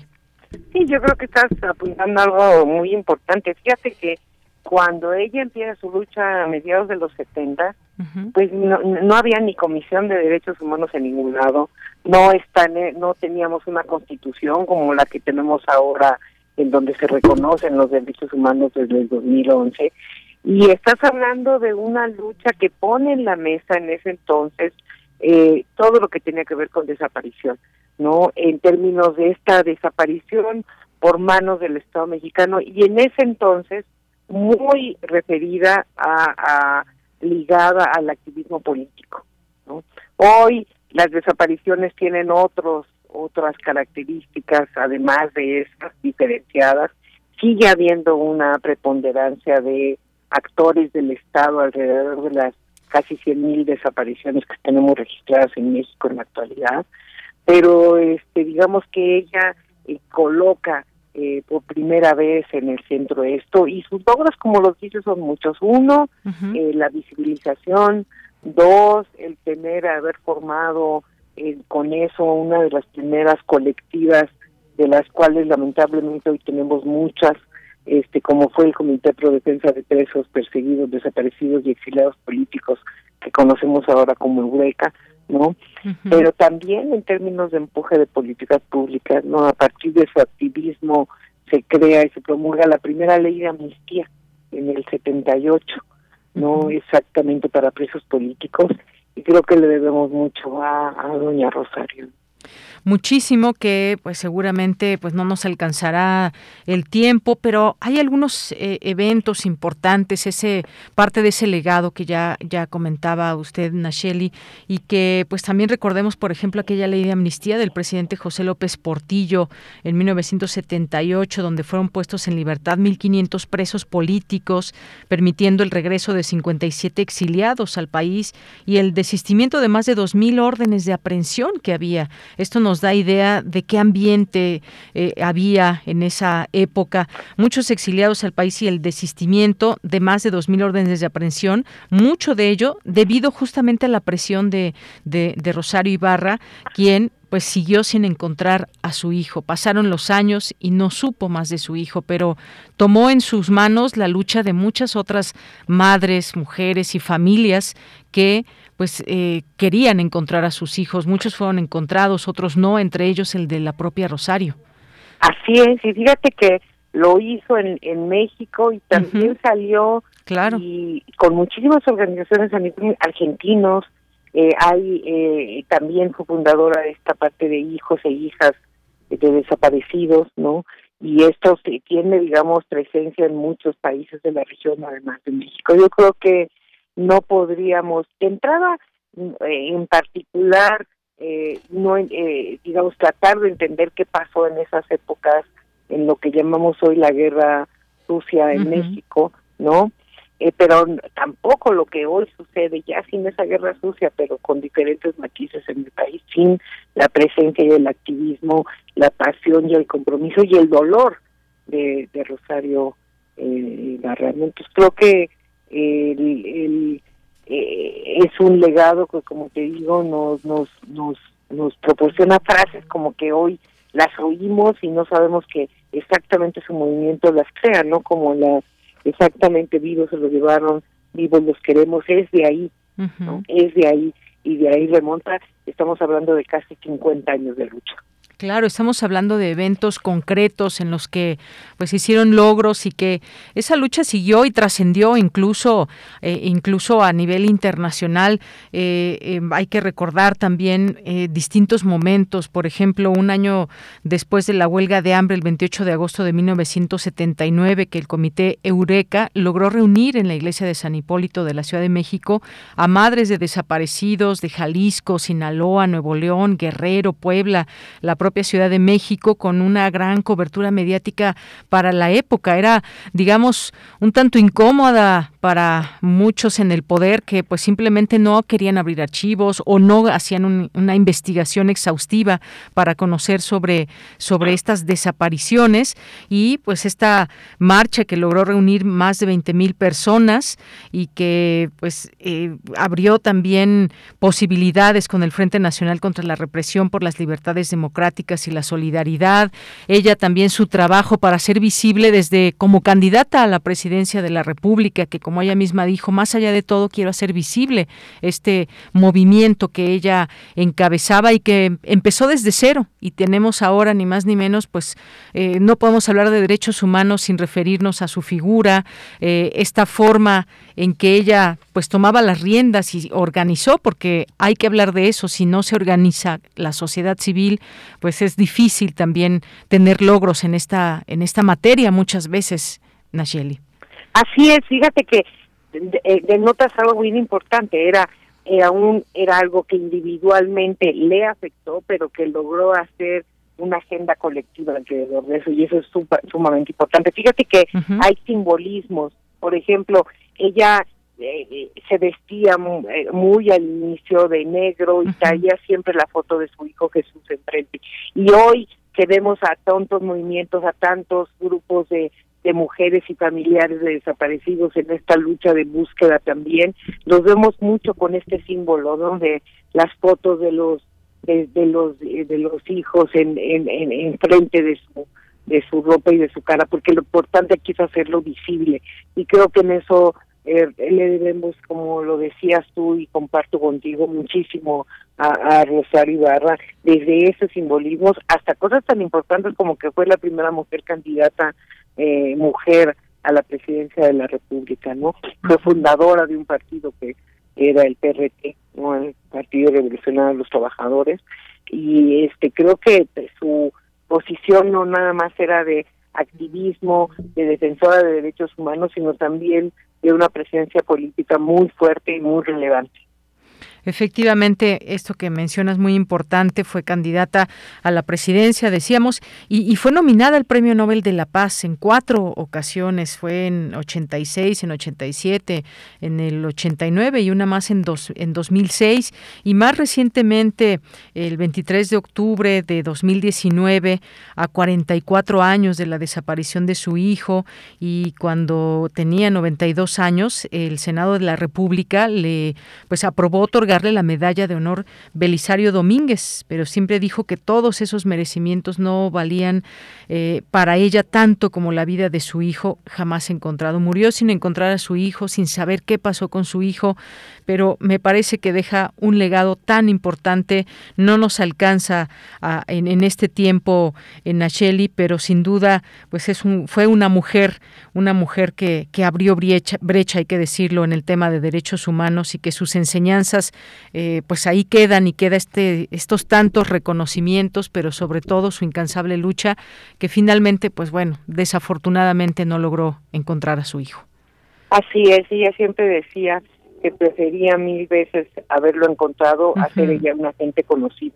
Y creo que refleja como como como te decía el, el, el trabajo, el camino y el dolor de muchísimas mamás y padres y familiares de, de los desaparecidos en nuestro país. Creo que eh, exactamente, fíjate, la semana pasada estábamos discutiendo el reporte del, del relator especial de desaparición forzada de la ONU hacia México con preocupación de lo que estaba pasando y a una semana pues tenemos también que despedir a uno de nuestros íconos y líderes más importantes en esta agenda. Efectivamente. Bueno, pues muchas gracias, eh, Nacheli Ramírez. Y hay, pues, como sabemos, un pendiente muy grande del cual se sigue, pues se sigue trabajando, porque no solamente es el legado que nos deja, sino también lo que viene. Aún después de ella ha crecido también estos distintos movimientos que buscan a sus desaparecidos y en ese camino, en ese camino seguimos, eh, pues ayudados muchas veces de las distintas instituciones como esta que, que, que usted preside con respecto a los derechos humanos aquí en la Ciudad de México. Sí, esa es la tarea. Yo creo que lo más importante exactamente es recordarla y tenerla presente y viva en términos de sus luchas y sus ideales hoy cada vez más más digamos más en el centro de nuestro país. Muy bien, pues muchísimas gracias Nacheli Ramírez, presidenta de la Comisión de Derechos Humanos de la Ciudad de México, por estar con nosotros unos minutos aquí en Prisma RU de Radio UNAM.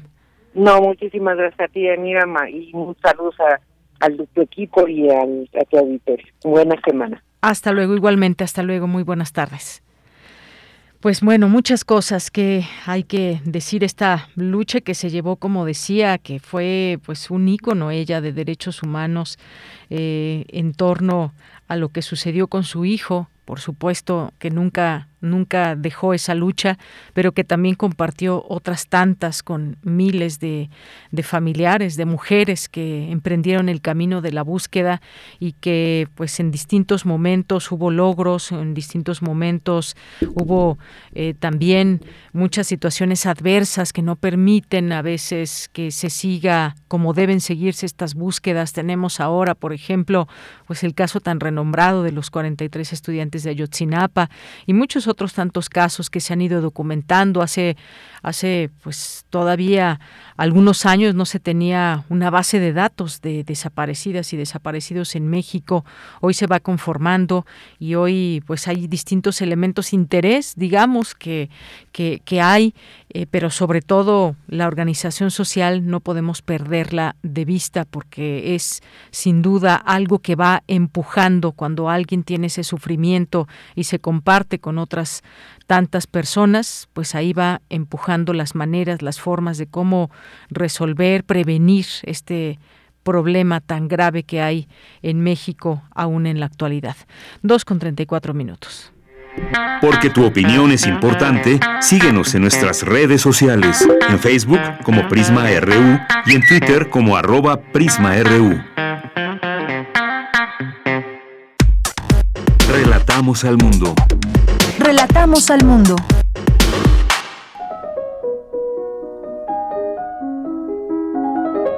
Cartografía RU con Otto Cázares.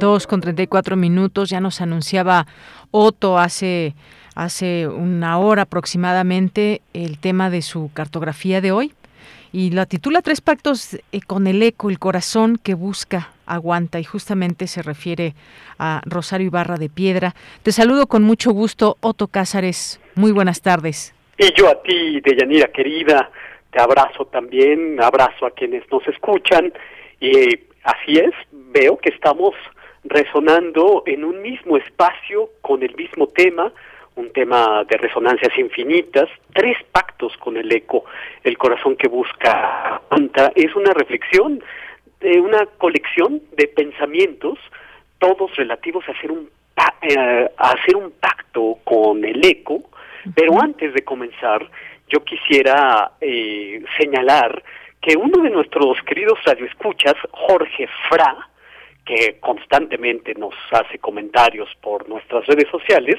nos ha compartido a través de Twitter un documental de doña Rosario Ibarra de Piedra, que es magnífico, por cierto, Los encontraremos. Es el filme de Salvador Díaz y Carlos Mendoza, en el que Jorge nos dice que él puso la música. Es un documental magnífico eh, que puede verse en YouTube eh, si se adentran a nuestras redes sociales, sobre todo en Twitter, podrán encontrar el enlace de este magnífico documental. Muchas gracias Jorge por haberlo compartido y qué maravilla que en esta en esta charla recordando. Eh, como he dicho, eh, todos eh, mis comentarios tendrán que ver con estos pactos con el eco. El primero de estos pactos es un pacto mitológico y es el de una madre que llora a sus hijos y ocurre en el Ramayana, que es una fuente inagotable de la literatura hindú, es un pozo de imaginación y de humanidad. Ahí aparece un personaje femenino de nombre Sumati, que da a luz a una calabaza de la que después, al abrirla de un golpe, salen sesenta mil hijos. Nacen saltando sesenta mil hijos. Sesenta mil nodrizas cuidan a esos sesenta mil hijos de Sumati en un plato con mantequilla. Y ahí crecían y pululaban los sesenta mil hijos de Sumati, hasta que pasado algún tiempo, Sumati pidió a sus hijos ir a buscar un caballo sagrado que había robado el dios Indra. Así que los sesenta mil hijos de Sumati peinaron la tierra en búsqueda del caballo robado, se sumergieron en los océanos en su búsqueda, cavaron la tierra, perforaron la tierra con sus uñas, excavaron tanto que los sesenta mil hijos de Sumati llegaron al inframundo, donde pudieron ver unos grandes elefantes que soportan a la tierra sobre sus lomos. Los sesenta mil hijos arribaron al centro de la tierra, donde encontraron al caballo que estaban buscando estaba este caballo pastando cerca del dios Vishnu, que cuando los vio se enfureció y sopló sobre los sesenta mil hijos de Sumati y los hizo ceniza. Sumati lloró a sus sesenta mil hijos y después de buscarlos, porque no los encontraba, puso las cenizas de sus hijos en su propio pecho y llevó las cenizas al río Ganges Llevó las cenizas de sus sesenta mil hijos en el pecho. Rosario Ibarra de Piedra buscó por 44 años a su hijo, Jesús Piedra Ibarra, y siempre lo llevó en una imagen en el pecho, como su mati, las cenizas de sus sesenta mil hijos. Se sabe muy bien, formó el Comité Eureka, comité que lleva en su nombre el deseo del hallazgo. Eureka no designa solamente el advenimiento de una idea, como usualmente utilizamos la palabra eureka. Es la palabra que en el comité designa un programa de acción. El corazón que busca, aguanta. Yo no olvido el verso del poeta y judío Edmond Javés, que yo siempre pongo en relación con Rosario Ibarra, acerca de que los pájaros buscadores son un eco de la esperanza alada. El que busca hace un pacto con el eco. En el aire encuentra las resonancias vitales de su propio latido. Vuelvo a decirlo, el corazón que busca, aguanta. Ahora voy a otro pacto con el eco. Como un divertimento, Walter Benjamin, junto con su amigo Gershom Scholem, eh, fundaron una universidad de invención, que es una sátira de la vida universitaria berlinesa, que ambos conocían muy bien, porque fueron profundamente universitarios. Ambos, Walter Benjamin y Gershom Scholem, redactaron las actas de fundación de la que llamaron la Universidad de los Ratones y inventaron incluso las materias de estudio de esta universidad. Eh, algunas de estas materias eran, por ejemplo, la historia del paganismo occidental, de Papageno a, a, Paganini, o inventaron una materia sobre los huevos de Pascua, sus ventajas y sus peligros. Y esto me resulta interesante porque todavía es una bella tradición que en estas fechas juguemos a esconder y a buscar huevitos de Pascua. Esconder significa dejar huellas, escribió Walter Benjamin en una pequeña teoría del escondrijo, un texto relativo precisamente al juego de Pascua de esconder huevitos de chocolate a los niños. Y ahí eh, son párrafos de imaginación sobre un tratado erudito de cómo esconder huevos de Pascua, aprovechando junturas y grietas en los refugios, siempre innumerables, que hay en el propio hogar.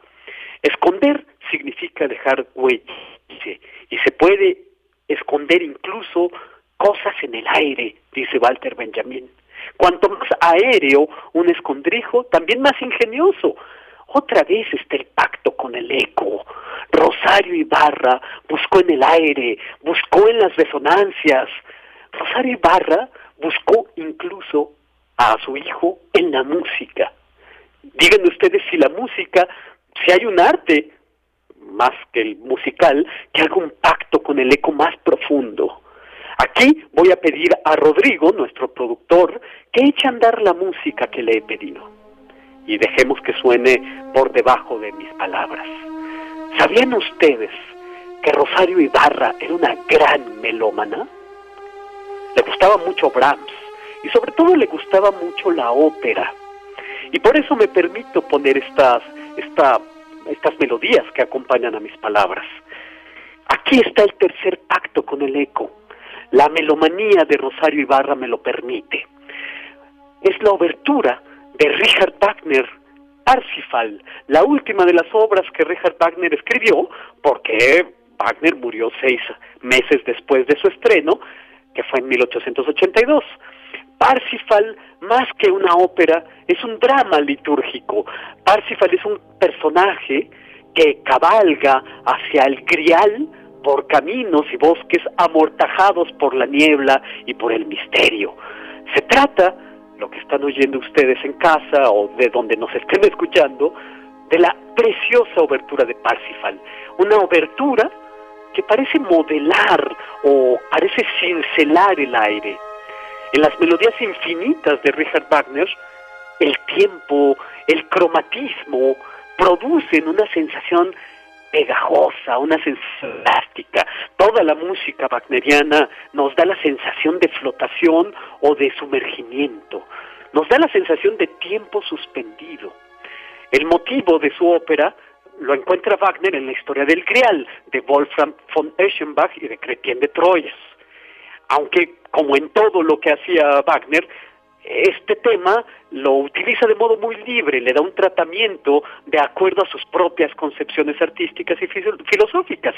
Es precisamente la obra que trajo consigo el rompimiento definitivo entre Friedrich Nietzsche y Wagner, porque Nietzsche encontraba insoportablemente cristiana la temática, eh, porque recuerden, el grial es el recipiente donde fue recogida la sangre de Cristo en la cruz, y es un, una copa custodiada por los caballeros del grial. Bueno, lo que quiero decir con esto es que Wagner hace que su ópera ocurra el Viernes Santo. Y en esta obra, la última que escribió, pues queda cumplida aquella petición de, que Wagner hizo en uno de sus propios textos, de que la religión pasara al teatro, de que la religión fuera un asunto artístico. Parsifal es un drama sacro que ocurre en Viernes Santo y que bueno, como los huevos de Pascua se esconden en el aire. Perceval es un nombre que significa el que atraviesa valles, es decir, ya tiene en el nombre el sentido del que busca. Hay quienes han derivado incluso el nombre de Parsifal del árabe Falparsi, que significa el necio puro. Como quiera que sea, queda con esto sellado otro pacto con el eco, que nos recuerda que Rosario Ibarra murió de 95 años después de buscar a su hijo por 44, demostrando una vez más que el corazón que busca anda. Y esto es lo que yo tengo que decir este lunes 18 de abril de 2022. Bien, pues Otto, ahí nos quedamos escuchando un poquito esta música. Gracias también por compartirnos estos datos y la melomanía de Rosario Ibarra. Muchas gracias por ello. Y nos vamos a despedir justamente con más de esta música. Te mando un abrazo. Un abrazo para ti, Yanira, y para quienes nos escucharon. Quédense con estas notas de melodía infinita de Parsifal, Richard Wagner. Claro que sí. Hasta luego. Hasta luego, Yanira, querida.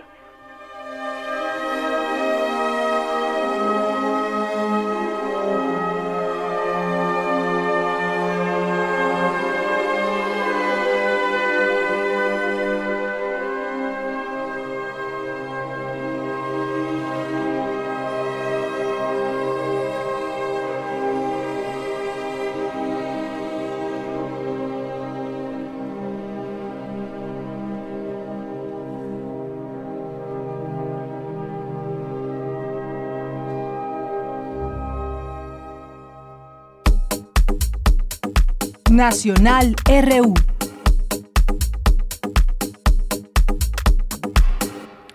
Bien, continuamos aquí en Prisma RU y hay algunas, algunos comentarios que nos llegan a hacer aquí desde nuestros radioescuchas también.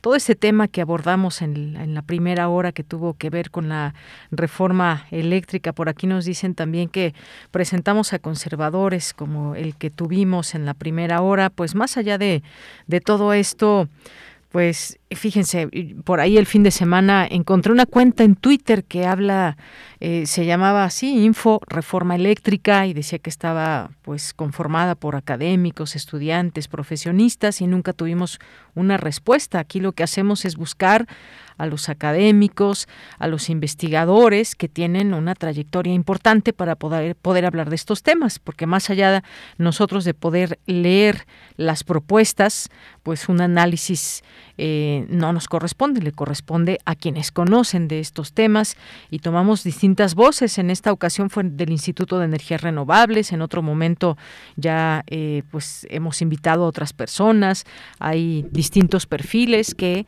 van analizando pues este un tema tan importante como este, como decía el doctor, de largo aliento y pensar en el futuro.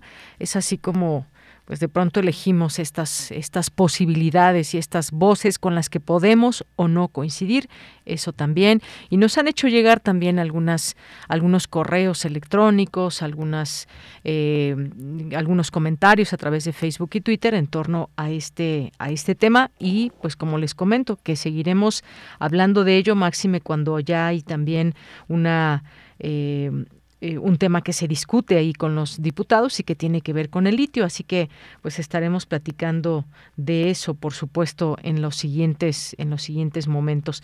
Bueno, pues iba a comentar algunas notas de eh, nacionales, pero pues bueno, ya sí, todavía da un poquito de tiempo. Bueno, pues es justamente sobre sobre todo esto que, que, que nos eh, que, que vimos el fin de semana. Por ejemplo, este encontronazo en la Cámara de Diputados de dos visiones de país y es importante mencionarlo. Hay una nota hoy de la jornada que, menciona ello.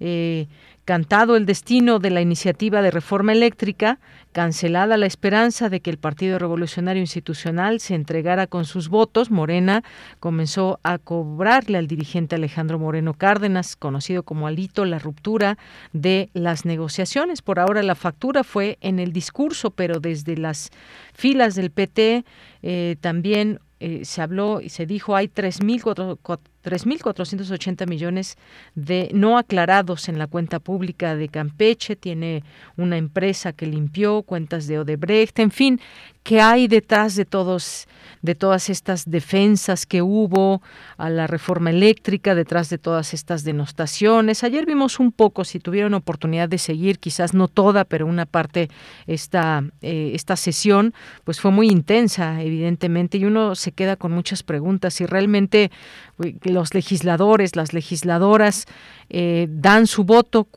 a favor de México o a favor de intereses particulares, ya sea de un lado o de otro. Nos quedan varias preguntas también por resolver. El hecho es de que no quedó aprobada una reforma eléctrica el día de ayer. Dos con cincuenta minutos.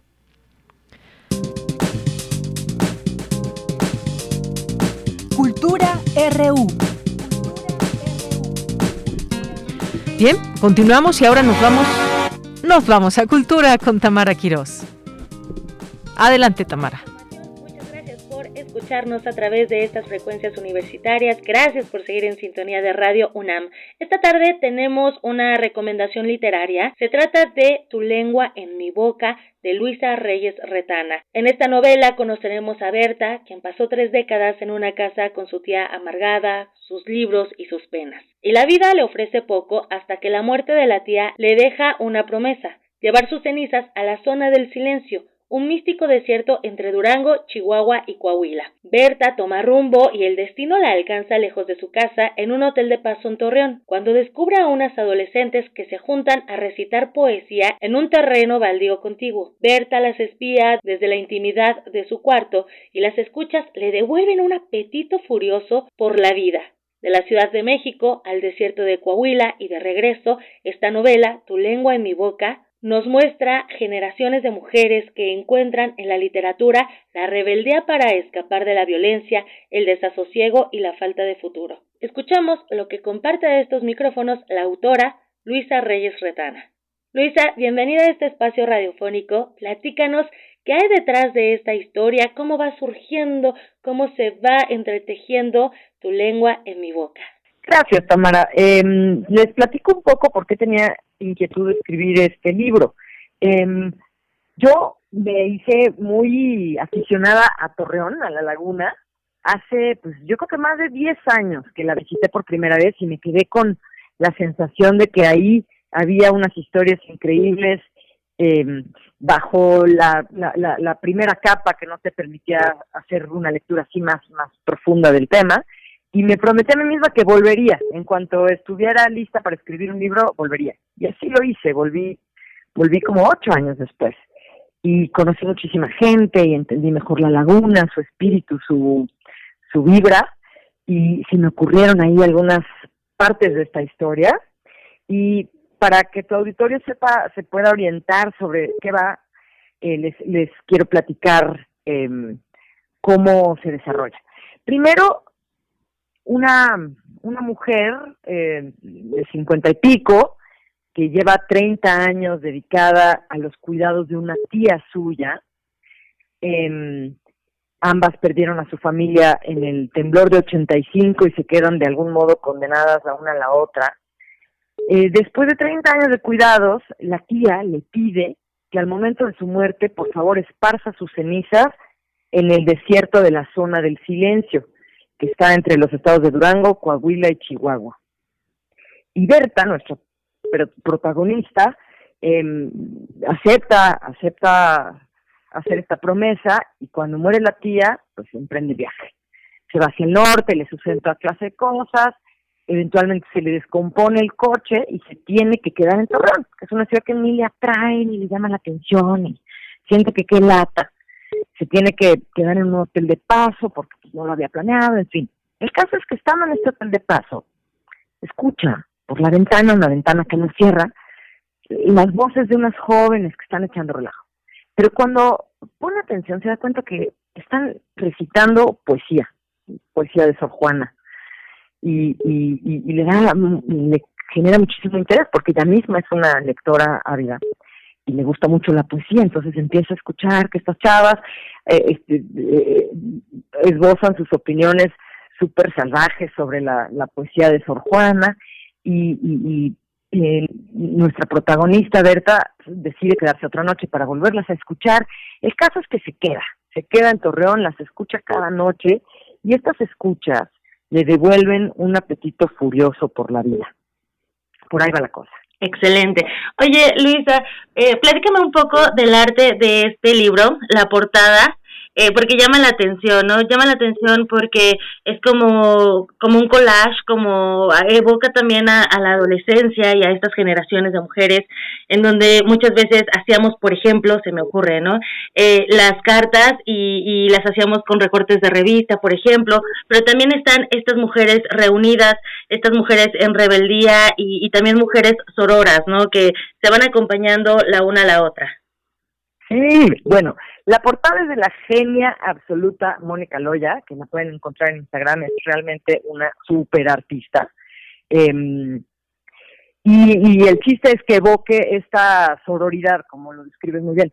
O, sea, yo tengo muchos recuerdos de esta etapa de mi vida en la que eh, abrías unas caguamas, te atacabas de risa, de pronto hablabas de temas políticos con enorme pasión y luego eh, yo leía mucha poesía en esa época y, leía la poesía escolar, la misma que cito en la novela.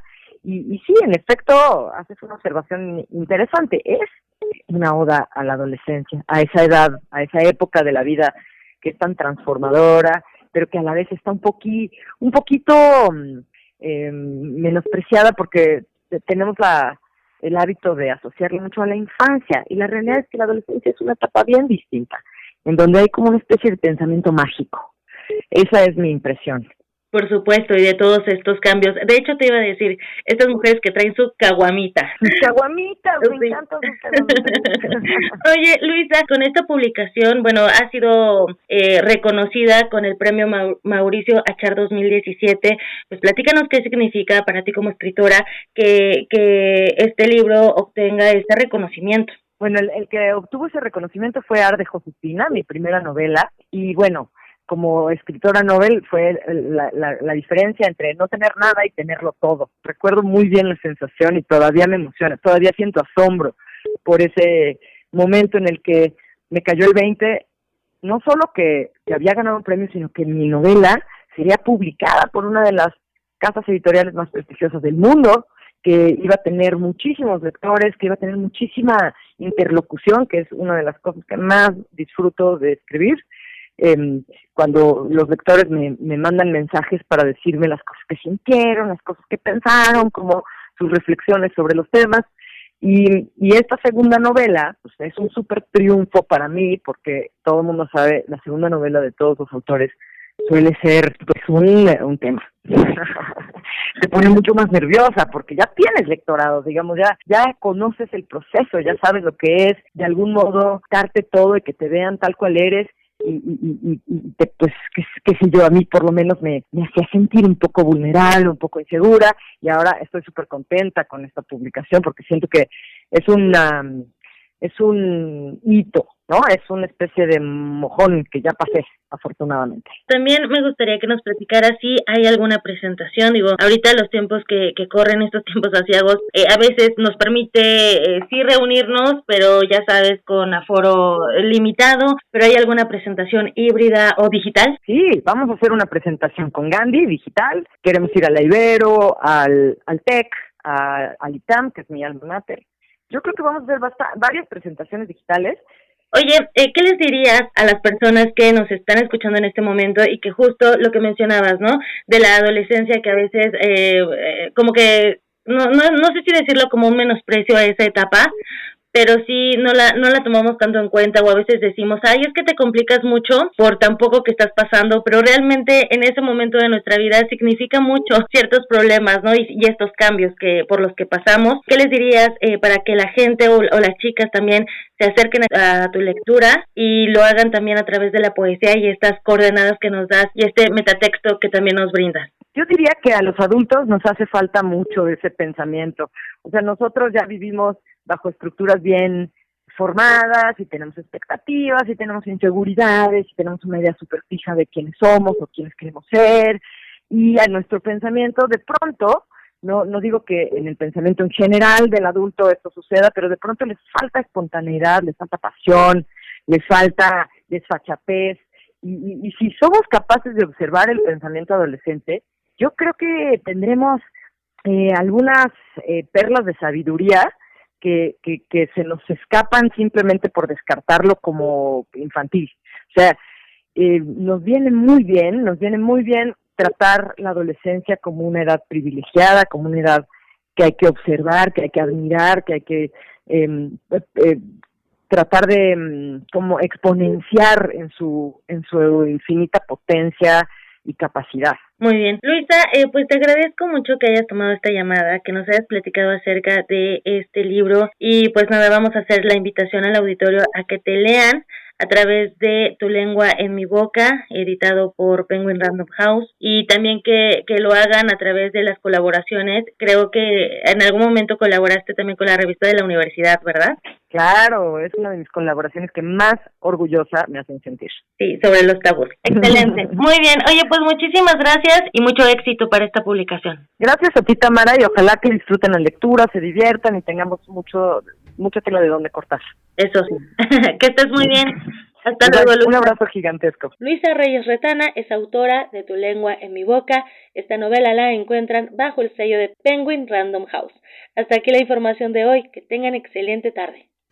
Y nos vamos, ha llegado el final del programa. Lo esperamos mañana en punto de la una de la tarde. En nombre de todo el equipo, soy de Yanira Morán. Gracias, buenas tardes y buen provecho.